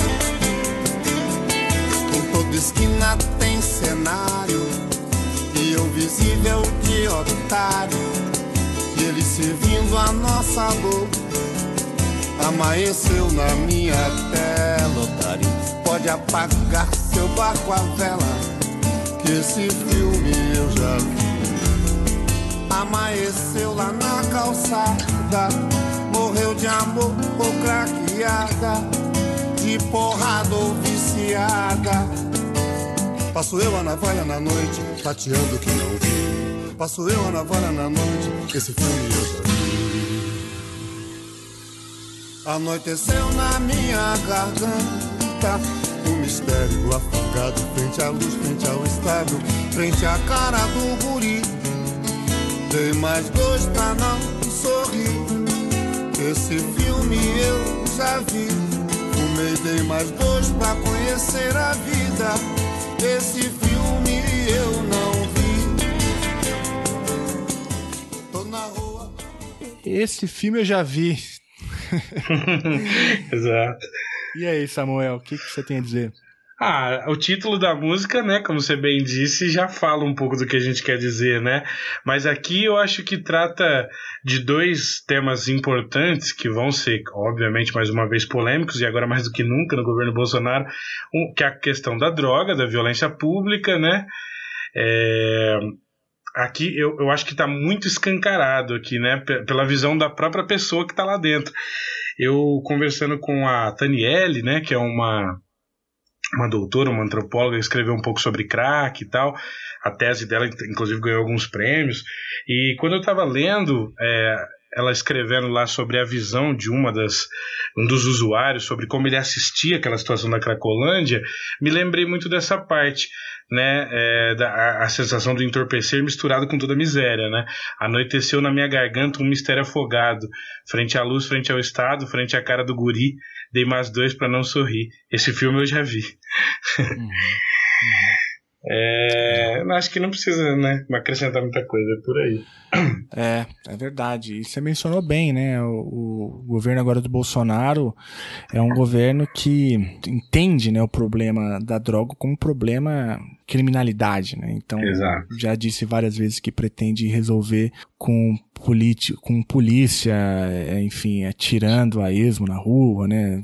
já mencionou que pretende é, dar gratificação é, ou todo tipo de honraria para policial é, que, enfim, execu executar em serviço. Nossa, o Rodrigo Duterte, né? Uhum. Pois é, parece é, muito. É o mesmo né? discurso. É, daqui É. a pouco ele vai se vangloriar igual o, o Duterte de ah, não, olha, eu sou o Hitler aqui. Uhum. Verdade. E a gente falou algumas vezes sobre drogas no Chutando a Escada. É, já, a gente falou já com o Paulo Pereira, que falou bastante com a gente sobre drogas. Quando a gente também, agora em 2018, falou sobre a América Latina, o problema da droga é sempre um, um problema muito presente no continente e que define também a é, alguns, algumas tonalidades da política hemisférica. A gente também tem algumas outras coisas engatilhadas. Pelo visto, esse será também um tema muito presente no Chutando a Escada agora em 2019. E essa, essa poesia, né, tem um trecho muito pesado que ele fala: Amanheceu lá na calçada, morreu de amor ou craqueada, de porrada ou viciada, passo eu a navalha na noite, fatiando o que não vi. Isso é tão duro, né, tão triste ao mesmo tempo tão frio, tão corriqueiro, né? né? Tão uma frio navalha, e né? tão isso e tão comum, infelizmente, na, na nossa Segue história. o jogo, né? Uhum, segue o jogo, apenas É. mais uma, né? E é legal, assim, também de uma outra perspectiva, porque a gente tá vendo aqui, eu, eu fiz questão de colocar quase todas as décadas, né? Quando não um, anos limítrofes, para mostrar como esse, isso é cíclico. Aqui nós já estamos em 2001, né? É, com Cássia Eller cantando essa música. Inclusive, recomendo muito a versão também da Cássia Eller, que é bem agressiva, é bem bonita mesmo. É, e aí, 2001, é, reinaugurando todos aqueles problemas que estão se, né, ciclando aí nas décadas, mas agora com a questão das drogas aí estourando, né? Porque nos anos 2000, muitos dos países começaram a pensar a questão da dimensão da segurança pública ou da saúde pública. Tudo isso passa a ser uma coisa mais divulgada, né? Mais mediatizada. Então, assim, eu acho que eu achei legal colocar essa música como representante do início dos anos 2000 o crack, né? É, é, é, é. E, e, de novo, né, o, o, o, título da música, esse filme, eu já vi. Então, quando a gente escuta o Bolsonaro falar sobre o que ele pensa sobre segurança pública, né, uhum. é, eu acho que o título dessa música vem sempre à memória. Esse filme eu já vi, a gente já viu que não dá certo, né? A gente já viu que é um dinheiro absurdo que se gasta é, e e que não tem resultado prático algum. Né? Qualquer, qualquer dado, qualquer estudo científico sério, qualquer país minimamente sério, enfim, tem levantamentos, tem casos, tem experiências que apontam na direção oposta, né? A criminalização das drogas. A droga tem que ser entendida como um problema de saúde pública, né? Isso é tão óbvio, tão, tão uhum. claro, tão cristalino e a gente volta, né, sempre pro mesmo ponto. Portanto, infelizmente, esse filme a gente já viu várias vezes. Aham, sim. É, quase a Lagoa Azul do SBT, né, cara? A gente já viu, viu de novo. Não tinha definição melhor, cara. Lagoa Azul é foda, puta que pariu. Fica aí a sugestão para os especialistas no tema, pro próximo artigo, considerem esse título, né? A Lagoa Azul da política brasileira. Sem mencionar o fato de que essa política ela penaliza principalmente a juventude preta, né? É, que morre ou nas ruas ou como os nacionais é, agora há pouco denunciou, vivem encarcerados, né? Então fica aí também o nosso chute de escada para esse filme que a gente não gostaria de continuar vendo. É verdade. Então vai lá, Samuel, anuncia pra gente a próxima lista, a próxima música da nossa lista de sobrevivência para o ano de 2019. Essa música do Max Gonzaga é uma música assim que ilustra de uma maneira bem interessante é, esse fenômeno aí que a Marilena Chauí tanto já nos explicou sobre, a sobre o quão medíocre né, a classe média pode ser aqui no Brasil é e volta a ser sempre que pode, uhum. né? É, eu acho que assim, de fundo dessa questão da, da classe média, do Max Gonzaga, é, tem um pouco essa questão da, daquela velha dúvida clássica das ciências sociais. Né? O Brasil tem, de fato, uma burguesia nacional para ancorar essa classe média, ou essa classe média vive de rentismo e de, e de outras né, possibilidades. Então, assim, isso tá meio de pano de fundo no classe média do Max Gonzaga. Ele lançou essa música num festival da cultura de músicos populares é, com composições próprias, né? Ele não ganhou, mas eu gostaria muito que ele tivesse ganhado. E para mim essa música é um bom, um, uma boa, um bom norte para alguém que de repente está de fora para analisar como é a nossa classe média de 2018, porque é exatamente uhum. igual. Isso aqui é uma excelente epígrafe para qualquer tese de doutoramento. Vamos ouvir um, um trechinho aqui de classe média de Max Gonzaga.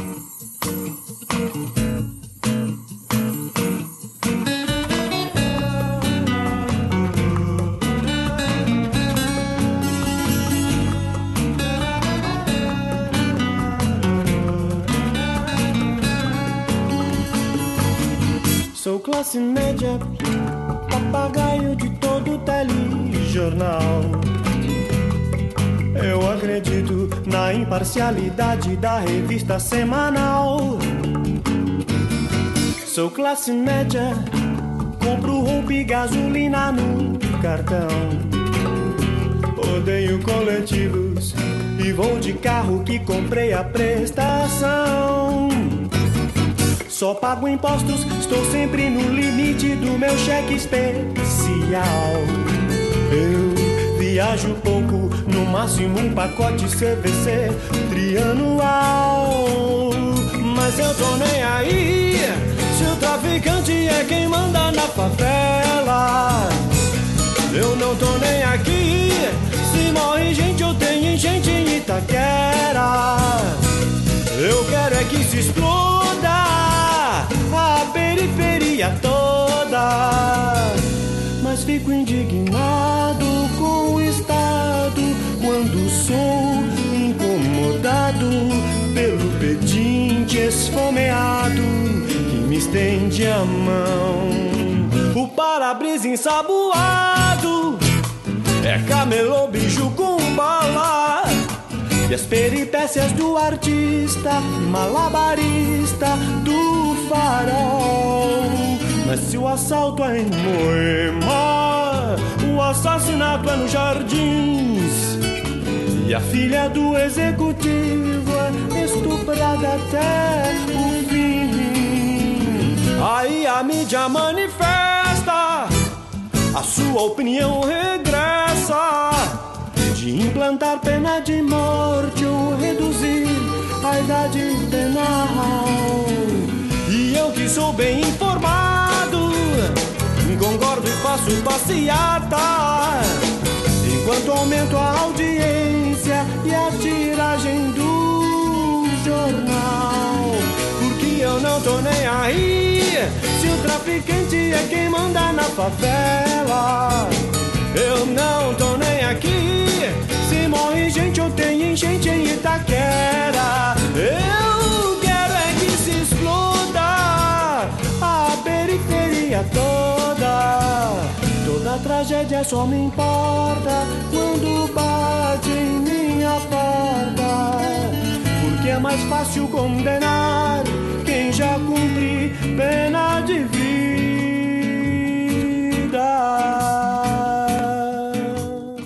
É- essa música é sensacional, cara. Isso aqui, é, essa letra, o, final, a maneira como termina, né? Porque é mais fácil condenar quem já cumpre pena de vida. Isso é tão profundo, né? cara? É foda. Muito interessante. Essa música, ainda bem que ela entrou. E quando eu faço, por exemplo, um contraponto dessa letra com, por exemplo, o que a gente ouviu em Pânico na Zona Sul, e ele fala, né, que não tá nem aí, né, porque o problema até então não bateu na porta dele, mostrando como que essa classe média, que em última instância também é explorada, né, como ela é individualista, como ela, Uhum. é, ela é hipócrita. É que ela não tem uma bandeira, né? O sonho da classe média é ser elite, né? É. Ela almeja isso, ela não tem lutas, ela é, é- ah, eu tô mais tranquilo aqui, eu já consigo querer ser como você e não lutar contra você, né? Uhum. É. E, e aí você fica contra quem tá nessa luta também. Você é um mini burguês, né? Vota no Partido Novo. É, é, nossa. Agora, agora uma galera na onda mediar. laranja. É, na onda laranja, né, cara? Tem que acabar os direitos mesmo, tem que fazer isso, tem que fazer aquilo, é legal. É bom, né? É, Você fala, que vive né? de salário. É, então. Odeio coletivos, né? Eu achei. Tem duas partes dessa música que eu vejo bastante conexão com o momento bem atual. É, essa parte do aí a mídia manifesta sua opinião regressa de implantar Uhum. pena de morte ou reduzir a idade penal e eu que sou bem informado aí entre parênteses visto a camisa da seleção brasileira concordo e faço passeata enquanto aumenta a audiência e a tiragem do jornal Isso é brilhante. porque, né? eu- porque na real eu não tô nem aí se o Bolsonaro falou que vai metralhar a petralhada e a favela toda, né? Eu quero que se foda. É, é. se ele falou que não, que, que, que não vai roubar, né? Que não é corrupto, né? Não tô nem aí se o, É. o motorista dele recebe dinheiro de laranja. Não tô nem aí, né? É, é um mito. Ele tá É um por mito. cima, ele tá É. acima dessas questões. É. Tem tudo, né? O que eu acho legal é que essa música já está datada. Essa música é 2006, não é isso? 2005, música tem- 2006, é. Isso. 12 anos aí que seja, e a gente ainda fala aqui de jornal. a gente fala de revista, quando agora o que a gente vê aí é uma. Esse ano ficou bem comprovado, né? A- a- Nossa, é. Agora o negócio. A internet finalmente pegou, né? Uhum. Pra você determinar a opinião, você determinar como que as pessoas vão pensar, e foi muito bem explorado em 2018. Pela pessoa que a gente não cansa de falar aqui, ele conseguiu mentir, criar toda uma rede numa mídia nova, anos e anos passando essas coisas para as pessoas. E aí a, a classe média continua, ela tem acesso aos smartphones, ela tem acesso à internet e é ela que, que né, é muito bem informada, né? É. pelo Lendo, WhatsApp, lendo pelo manchete, grupo do né? É, então, lendo manchete de site que não faz ideia do que que é, às vezes é da MBL, né? Nossa. é. Ela, né? E só lê a manchete. Ela não tá nem aí, ela finge que tá. Ah, nossa, que problemão lá no Itaquera, né? Vocês viram? Chegaram atirando lá em Campinas, né? Coitado daquele povo. E aí? É verdade. Libera a Mas, arma se, mesmo, mas é se bom, o né? assalto é em Moema ou o assassinato é nos Jardins, aí ele fica indignado, né, cara? É. É, aí muda, Bateu aí a na mídia porta, né? manifesta, né? Aí vai pra rua, né? É Aí o verdade. gigante acorda. Aí vai bater panela. Vai bater panela. Eita, É esse Brasil. verdade. O, o Brasil é muito, é muito legal, né? O Brasil é muito engraçado, né, cara? Porque aqui, ó, às, às 11h52 do dia 13 de dezembro, aí precedendo um dos piores presidentes da história do Brasil, a gente tá morrendo de rir, mais ferrado que impossível. Muito bom, né, cara? É o que eu falo. Não pode perder a ternura, Samuel. Não pode. É, não pode, senão ferra. Bom, então vamos pra décima primeira música da nossa playlist. Que música que temos aí, Leandro? A música é Canto Guerreiro do Renato Braz. Vamos ouvir então um trechinho. Eu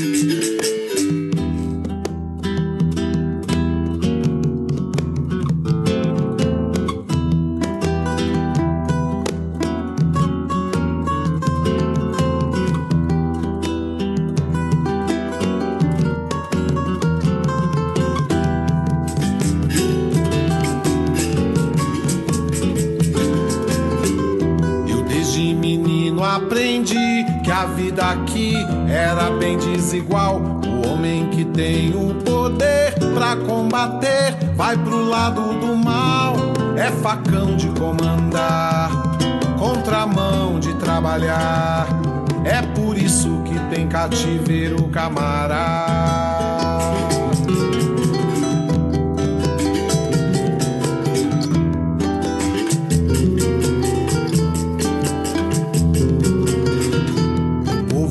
Poder reagir. Basta um zumbi que é pra dar o sinal. Só falta o atabaque bater pra responder. O som do birimbau vai ser aço de cortar, contra a perna de brigar.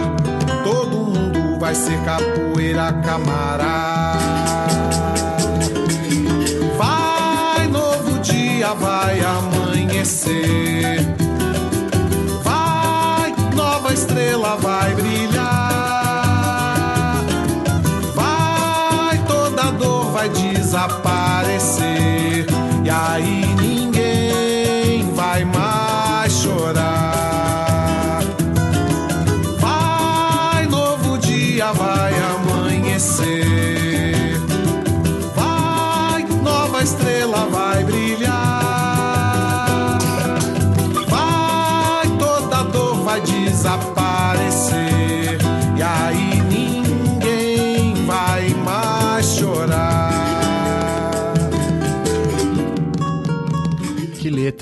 Que música maravilhosa. Eu acho legal nessa música uma coisa assim, um diálogo, né, que eu crio assim com essa música que eu acho interessante, que é essa música ela fala muito dessa coisa do estamos esperando o toque do tambor do zumbi para dar o sinal, né? Pro povo acordar, pro tal do gigante acordar. E, é- e- e na minha cabeça é um, é um pouco o contrário disso. Agora é o momento da gente não mais esperar o zumbi, mas sermos nós o zumbi, né? E darmos o nosso sinal através da nossa música, do podcast, da- dos nossos estudos acadêmicos, né, da nossa vida cotidiana. Então, de- vamos lá, vamos nós dar o sinal, né, para que, que isso comece a mudar. né? É, não, muito interessante, né? O- essa ideia do, do zumbi, como ele aparece ali na, na, na composição. É, e o atabaque, né? É, Uhum. E aí o bicho pega.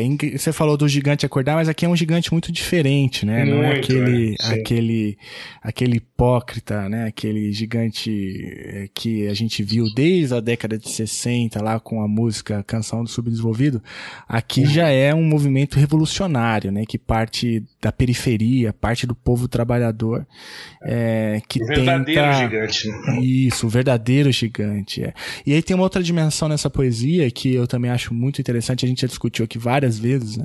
que é justamente o dilema do poder, né? do poder político. Ele fala logo no começo que aprendeu desde menino né? que o, o poder vai para o lado do mal. Né? Então, Essa é uma discussão antiga da ciência política, né? Como que o poder corrompe, né? Como que é, é, o poder político ele é um problema, né? Não só no Brasil, mas em, é, é um problema quase que perene, né? De qualquer tipo de representação política. Né?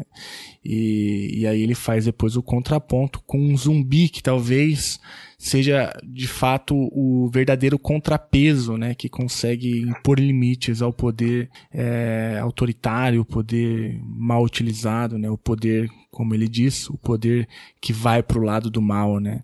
É, talvez o zumbi seja o, o freio é, moderador que a gente precisa construir para evitar com que a extrema direita ganhe espaço, né? É verdade, exatamente.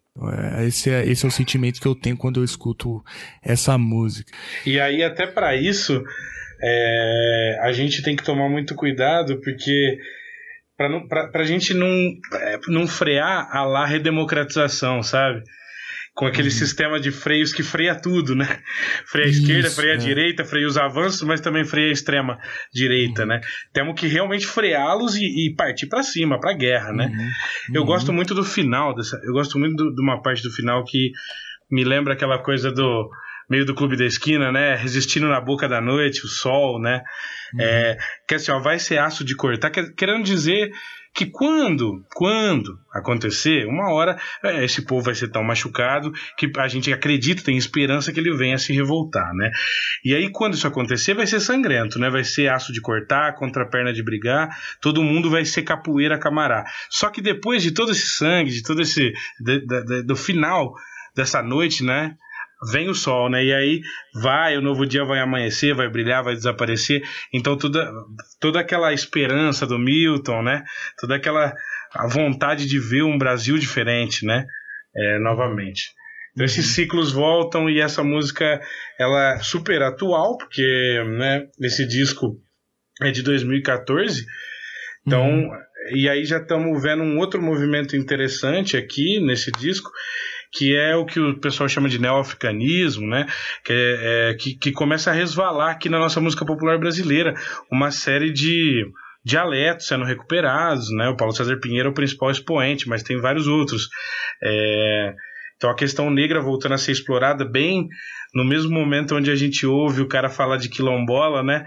Pesando daquela maneira em arroba e tal, não sei o que nem para procriar. Então tudo isso tá vigente, né? Também lembrei bastante de Marielle, a gente já citou aqui, né? E, e a própria reação do presidente, né? Na verdade, a reação Uhum. horrível.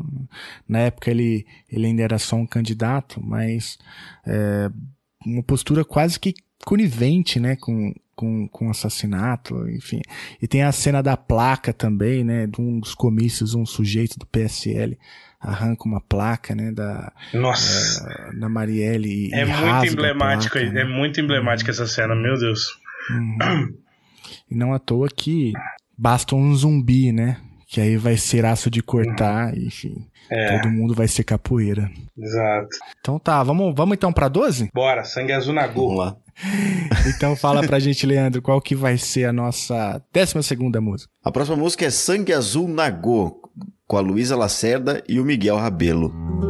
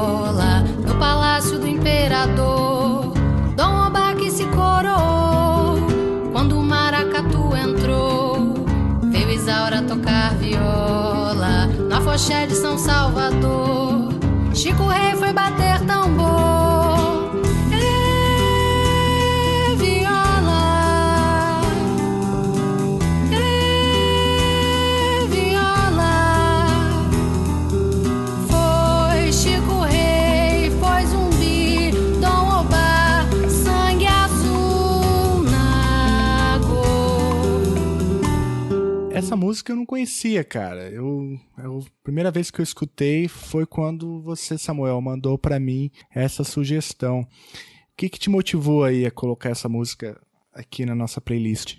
eu queria assim finalizar o ciclo com aquilo que eu conheço de mais atual, né?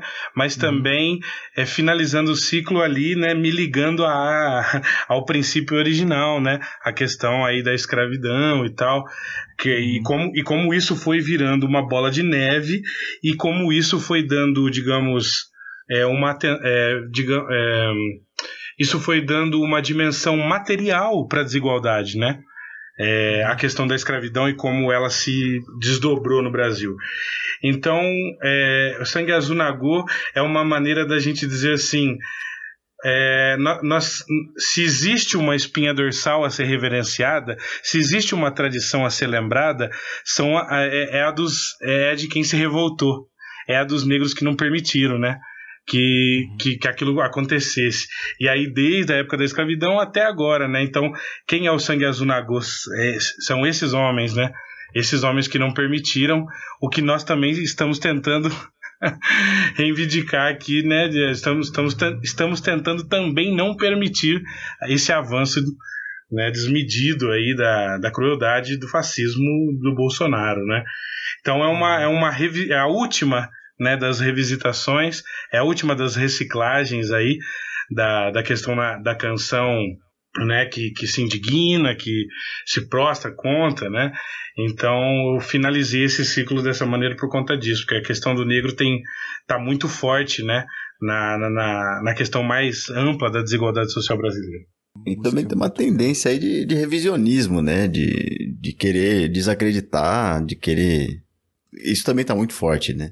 De repente o professor virou inimigo do Estado, né? E agora a história quer ser recontada de uma forma. Isso, isso também tá bem, foi bem forte aí nos últimos tempos, né? De querer desacreditar o próprio zumbi, por exemplo. É, pois é. é verdade. você, vê, você vê coisas assim muito assustadoras, como críticas que eu vi a uma, a, a uma história traduzida, história africana, né? Tinha sido traduzida e, e ia, ia começar a ser colocada nas salas de aula da educação pública e foi mega criticado. Então tá aí, né? O sangue azul Nagu ainda incomoda, né? É, esse caso é um dos casos bizarros, né? É, talvez porque ti- tinha relação com a gestão do Haddad na prefeitura de São Paulo, mas tratava-se de, enfim, uma coletânea muito conhecida no mundo, né? Acho que é que é organizada ali por o selo ali da ONU e, e foi traduzida para a língua portuguesa e a ideia era distribuir para as escolas e conseguiu encontrar oposição nessa, nesse Brasil maluco de contradições, né, de desigualdades, né? Então, é uma excelente música e uma baita música aí para terminar esse, esse segundo ato da nossa playlist de sobrevivência para 2019. Eu acho que eu já tenho o nome do, do episódio, hein, cara. Tô falando tantas vezes. Legal. A playlist sobrevivência. E Muito agora, a, a gente não poderia terminar o número 12, né? Desculpem meus amigos aí que, que, que militaram pelo Ciro é, e muito menos um 17. A gente teria que a gente tem que terminar no 13. Muito muito embora nós é, nós nós temos consciência de que isso significa também lá tem lá suas próprias contradições, mas Opa, enfim, numerologia certeza. envolvida é, no número de músicas à parte. É, Ah, a gente pode usar que é o símbolo do tarô, é a morte, a Aí. renovação, é o Perfeito. novo aí, pronto. Precisa se desculpar toda vez que aparece um 13, né, cara? Não, é verdade. É verdade. Mas a, a, a gente fez aqui uma busca. Como que foi, Samuel, sua busca aí por uma música recente, a música de 2018, para tentar, enfim, fechar com chave de ouro a nossa, a nossa playlist. E o que, que você encontrou? Pois é, né? Eu comecei a dar uma olhada, eu ouvi bastante coisa mesmo. Ouvi funk, ouvi sertanejo, ouvi MPB, ouvi samba, ouvi maracatu, ouvi bastante coisa. E assim, essa música ela tá dialogando muito com o pessoal, com a molecada. Eu sei porque eu também, além de tudo, né, dou aula e tal, sei como que é a realidade da educação pública brasileira. E eu sei que essa música ela dialoga bem mesmo com o pessoal. O pessoal é, escuta bastante, tem um número de visualizações assim extraordinária. Eu não conhecia nem o Projota, nem a música. E aí, quando eu fui ouvir, eu tomei um susto. Eu achei, me fez refletir e eu pensei em colocar ela como um, uma espécie de apêndice final é, para a gente discutir os rumos da música brasileira, né? E, e falar um pouco sobre ela aí no que há de mais atual. Então essa eu vou pedir licença para vocês, para os ouvintes, para tocar a música na íntegra. É uma música relativamente curta. Então vamos a ela com vocês, Projota com o Senhor Presidente.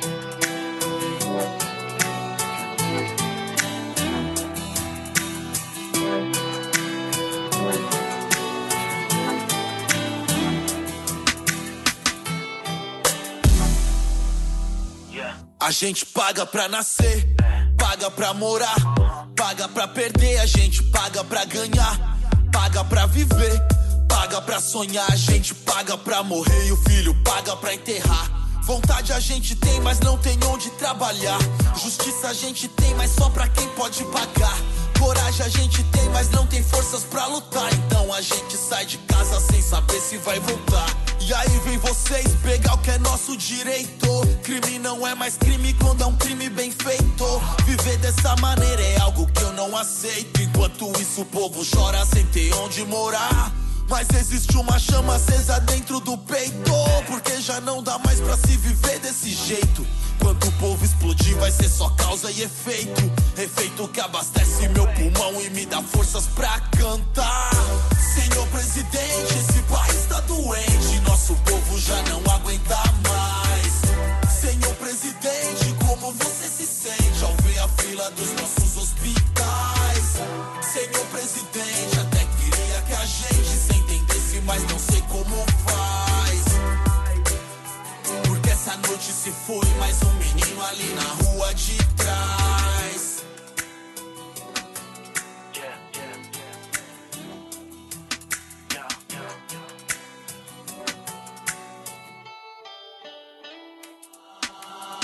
Esse é o meu país tão lindo não tem furacão. De um povo que ainda segue órfão do seu pai da nação. De uma pátria mãe solteira da sua população. Onde o salário vale menos do que o preço do pão. Dorme um menino de rua descansando seus pés. Viajando pra lua num papelote de 10. Ó, pátria amada e mal amada por filhos infiéis. Digas quem te comandas que eu te digo quem és. E aí vem vocês pegar o que é nosso direito. Crime não é mais crime quando é um crime bem feito. Viver dessa maneira é algo que eu não aceito. Enquanto isso o povo chora sem ter onde morar. Mas existe uma chama acesa dentro do peito. Porque já não dá mais pra se viver desse jeito. Quando o povo explodir, vai ser só causa e efeito. Efeito que abastece meu pulmão e me dá forças pra cantar. Senhor presidente,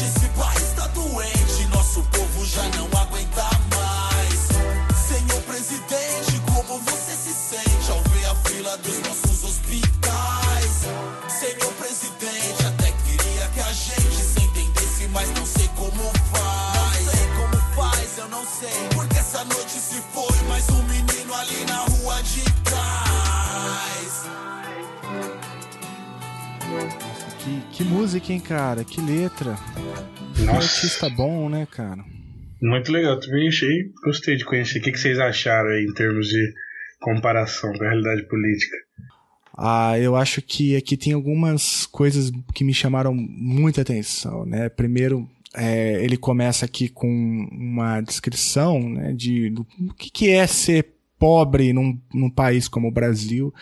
Eu até confesso que eu estava ouvindo essa música para gravar esse episódio e, e, e tava com meu filho, né? É, meu filho tem cinco anos e logo no começo ele fala um negócio assim: a gente paga para morrer e o filho paga para enterrar. E meu filho me perguntou, pai, que, que, que, que é isso, né? Que, que, que, que isso significa? Ele, ele é, ouviu a palavra filho, né? Ouviu a palavra morrer e a palavra enterrar, ele tomou um susto, né? E uhum. eu tive que parar a música e não sabia muito como explicar. E aí depois eu voltei a ela e, enfim, a música também me marcou por isso, né? Já deixou uma marca grande, porque eu acabei meio que sem querer vivendo assim um, é, essa essa ideia né de de imaginar o meu filho, sei lá, me enterrando, eu que sou pai dele, né? E, e aí eu acho que a, a, música vai desenvolvendo e também termina com uma outra, uma outra cena que também me marcou, né? Que ele fala, né, do presidente, eu até queria tentar, né, mas eu não sei como faz porque esta noite se foi mais um menino ali na rua de trás, né? E, uhum. é, e me trouxe outras memórias, porque, enfim, eu fui criado na periferia de São Paulo, né? Então, essa era uma cena também, infelizmente, comum ali na, na, minha, na minha infância, né? A gente sempre ou ouvia falar ou até mesmo via, né? O menino da rua de trás é, estendido no chão. Então, acho que é, essas coisas todas me fizeram refletir muito, né? É,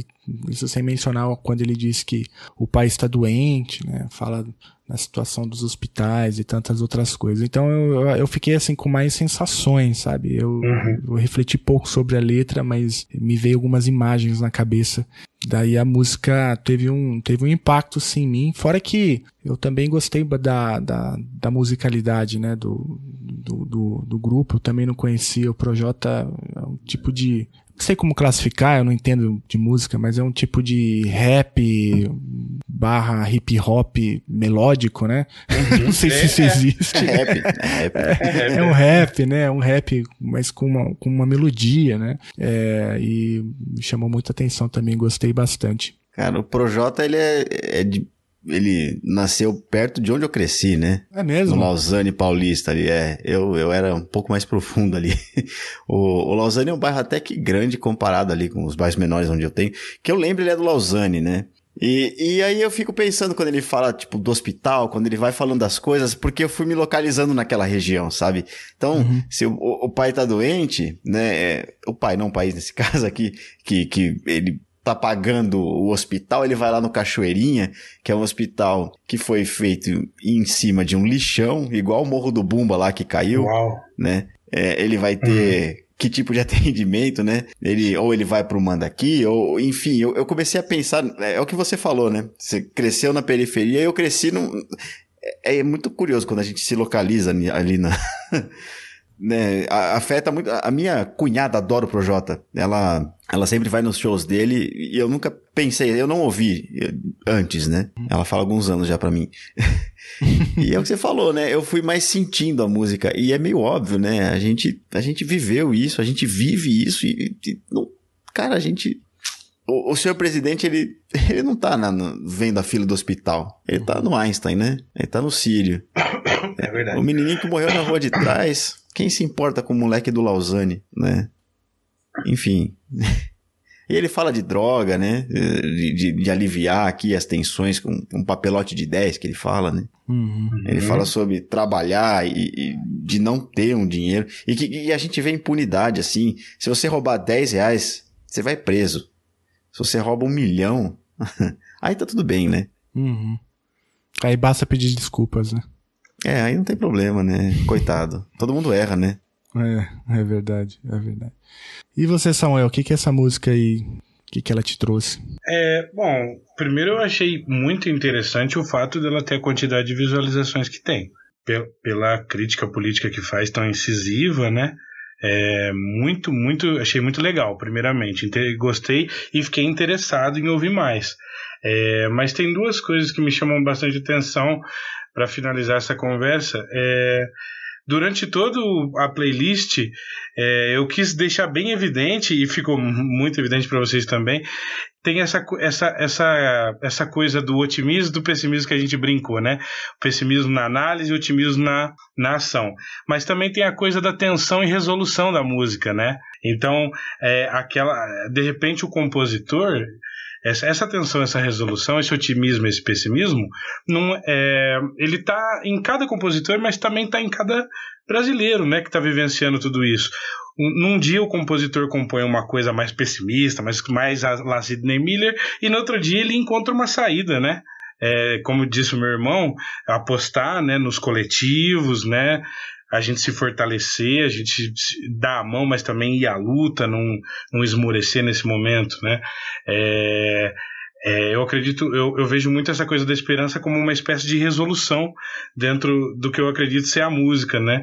É, e aí, para mim, tem dois momentos emblemáticos nessa canção que para mim tá ali a tensão e a, res, a resolução. Ali tá o foco do problema e ali tá o, o, a área de respiro. Então, por exemplo, você tem primeiro aqui a análise mais pessimista, né? Esse é o meu país tão lindo que não tem furacão, de um povo que ainda segue órfão do seu pai da nação, de uma pátria mãe solteira da sua população, onde o salário vale menos do que o preço do pão. Dorme um menino de rua descansando seus pés, viajando para a lua num papelote de dez. Ó pátria amada e mal amada por filhos infiéis, digas quem te comandas que eu te digo quem és.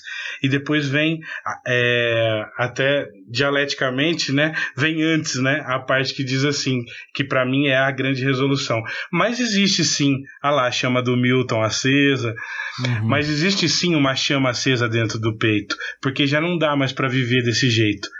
Quando o povo explodir, vai ser só causa e efeito efeito uhum. que abastece meu pulmão e me dá forças para cantar. Muito legal. Uhum. É um belo de um chute de escada, né? Cara, uma excelente eu, música. Eu não sei, isso me ocorreu agora. Eu tava lembrando de um livro que eu li, um livro muito interessante chamado Como Educar o Seu Cachorro. que se não é isso, é parecido com isso, escrito pelo Dr. Pet. Sério, eu tô falando disso mesmo. Não é de política. Que medo. Ah. E aí ele fala sobre você bater no seu cachorro, uhum. sobre você educar no grito. E, e uma das frases que ele coloca ali, que eu acho incrível, porque me fez me tocar disso, e vendo isso aqui, fez lembrar. Ele fala o seguinte: apenas os seres humanos respeitam os seres desequilibrados. Se você for desequilibrado, o seu cachorro não vai te entender, o seu gato não vai te entender, nenhum outro animal vai te entender. A gente dá poder para desequilibrados. A gente respeita os desequilibrados, a gente tem medo deles. Por quê? pois é, para quê? para quê? É. Boa, pois é, para quê? Uma excelente forma de, de, de sistematizar essa pergunta. É coisa de viado que estão fazendo. Você vai Você é ignorante. Sabe atirar? Ele não sabe respeitar uma criança. Ele não sabe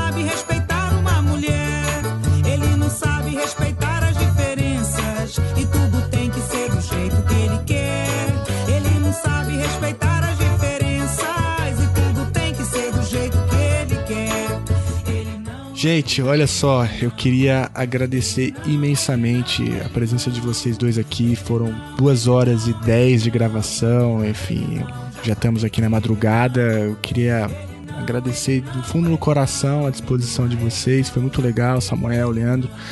As portas do Chutando a Escada estão sempre abertas para vocês. Eu acho que a gente falou muito aqui de de resistência, né, de cultivar espaços de coletivos, né, de despertar o zumbi. Né. É, eu estou na escada, eu queria que vocês entendessem como espaço aí também de, de resistência, um lugar que onde vocês podem sempre dialogar e conversar. É, eu também deixei para o ouvinte a playlist deste, desta, dessas músicas, né, desse episódio. Ela está disponível no Spotify. Basta você procurar lá pela playlist para sobreviver o ano de 2019. Eu vou deixar também o link aí no, na descrição desse episódio. E se você gostou desse formato, eu recomendo que você pare tudo o que você está fazendo e procure os podcasts da Casa Fermata. Podcasts, tem lá o Ergo, tem lá o Fermata é, eles fazem coisas parecidas, porém bem feito, né? não Imagina. tem um host como eu aqui que eu não entendi nada de música. E é por isso que a gente é, correu ali atrás do Samuel, um grande especialista, um músico é, de mão cheia, né? Eu já escutei o Samuel tocando, ele toca violão, canta muito bem. O irmão dele também, o pai dele também, é uma família de músicos. E se você quiser saber mais, eu recomendo também que você procure lá na- no Facebook a página Boteco do Pixin- Pixinga, né? Isso? Boteco do E, Pixinga. ah, é boteco, hein? Ah, Boteco do Pixinga. Perdão, eu vou corrigir isso. É porque eu procurei por boteco, eu tava vendo um monte de foto de Não, mulher não, aqui. Eu falei, não, é possível que seja esse não, grupo. escrever o boteco tá errado, cara. Já começa aí. O certo é boteco do Pixinga. Boteco. É, então, se você gostou dessa playlist que o Samuel preparou com tanto carinho aí, organizado por décadas, né? É, enfim, trazendo todo uma, uma. trazendo a memória traços da nossa história, traços da nossa juventude né? e traços aí da nossa resistência. É, procure lá a página Boteco do Pixinga que você vai certamente se deliciar com outras indicações. E, gente, vocês gostariam de falar aí mais alguma coisa? Deixo aí o microfone livre para vocês é, falarem o que quiserem. E feliz ano novo para aqueles que me escutam. 2019 cheio de lutas, cheio de pessimismo na análise, mas também cheio de otimismo na ação. Bom, eu queria agradecer a. Cara, realmente não tinha nem roupa pra estar aqui. eu acho essa expressão ótima. E parabenizar o Samuel, essa lista incrível, cara. Eu, eu, não teria feito uma lista melhor. Achei sensacional. Muita coisa que, que a gente vai percebendo. Uns 100 anos aí que a gente tá repetindo a história, que a gente tá correndo atrás do rabo pra sobreviver. Mas a vida é isso, né? A vida é sobreviver de um jeito ou de outro. E. Bom, mais uma vez, agradeço a audiência de quem tá aqui. Eu agradeço o convite do Felipe, fiquei muito feliz de ser chamado e é isso aí, feliz ano novo e vamos torcer para que as coisas sejam que não seja o fim do mundo que todo mundo imaginou, né? Vamos torcer. É. Vai lá, Samuel. Deixa aí seu recado. Beleza. Bom, primeiramente um abraço para os dois. Muito obrigado por essa conversa e pela essa oportunidade. Foi muito gostoso desenvolver esse papo junto com vocês, ter reflexões é, sobre esses problemas todos que nos assolam e que também que perpassam né, o conteúdo da arte brasileira e tal. É, Para quem quiser saber um pouco mais, né, é, tem a minha página como músico, meu disco, né, Zat. É, vai ter os links, eu vou deixar aí é, os links para vocês acessarem. Tem o meu disco, tem essa, essa, esse compartilhamento musical mais, mais espontâneo, mais tranquilo, que é o do Boteco do Pixinga. Para quem quiser ler crônicas musicais que eu escrevi e tal, é, tá, tá num site chamado No Nosso Quintal. É, e foi um prazer muito grande. Depois é, que você me chamou para essa oportunidade maravilhosa, eu acabei ouvindo vários outros podcasts e me tornei um fã também. Já passei por um monte de gente. é super. É um caminho sem volta. Porque é assim que é, né? A gente vai se fortalecendo. E mas assim, a- o que eu queria dizer por fim é que assim é que nesse, nesse ciclo de resolução e de tensão, é, nada, nada vai durar para sempre, entendeu? Nós estamos num, num momento de tensão profundo, mas no mais escuro da noite vem o sol e a gente recupera essa esperança a lá Milton Nascimento. Vamos que vamos, gente, vamos resistir. Vamos que vamos, gente. Obrigado, obrigado, gente. Adorei, adorei o papo. Foi muito bom, cara. Foi uma injeção de bom ânimo. Valeu, obrigado. A gente tava precisando desse episódio. Um abraço. Beleza, um abraço, tchau, tchau. Valeu, cara.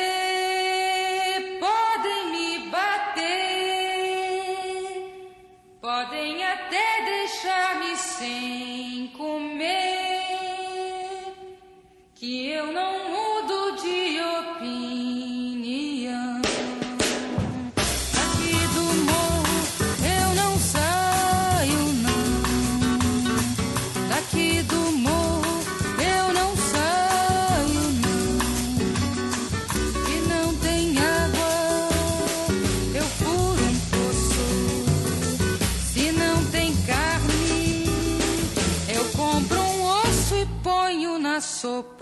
na sopa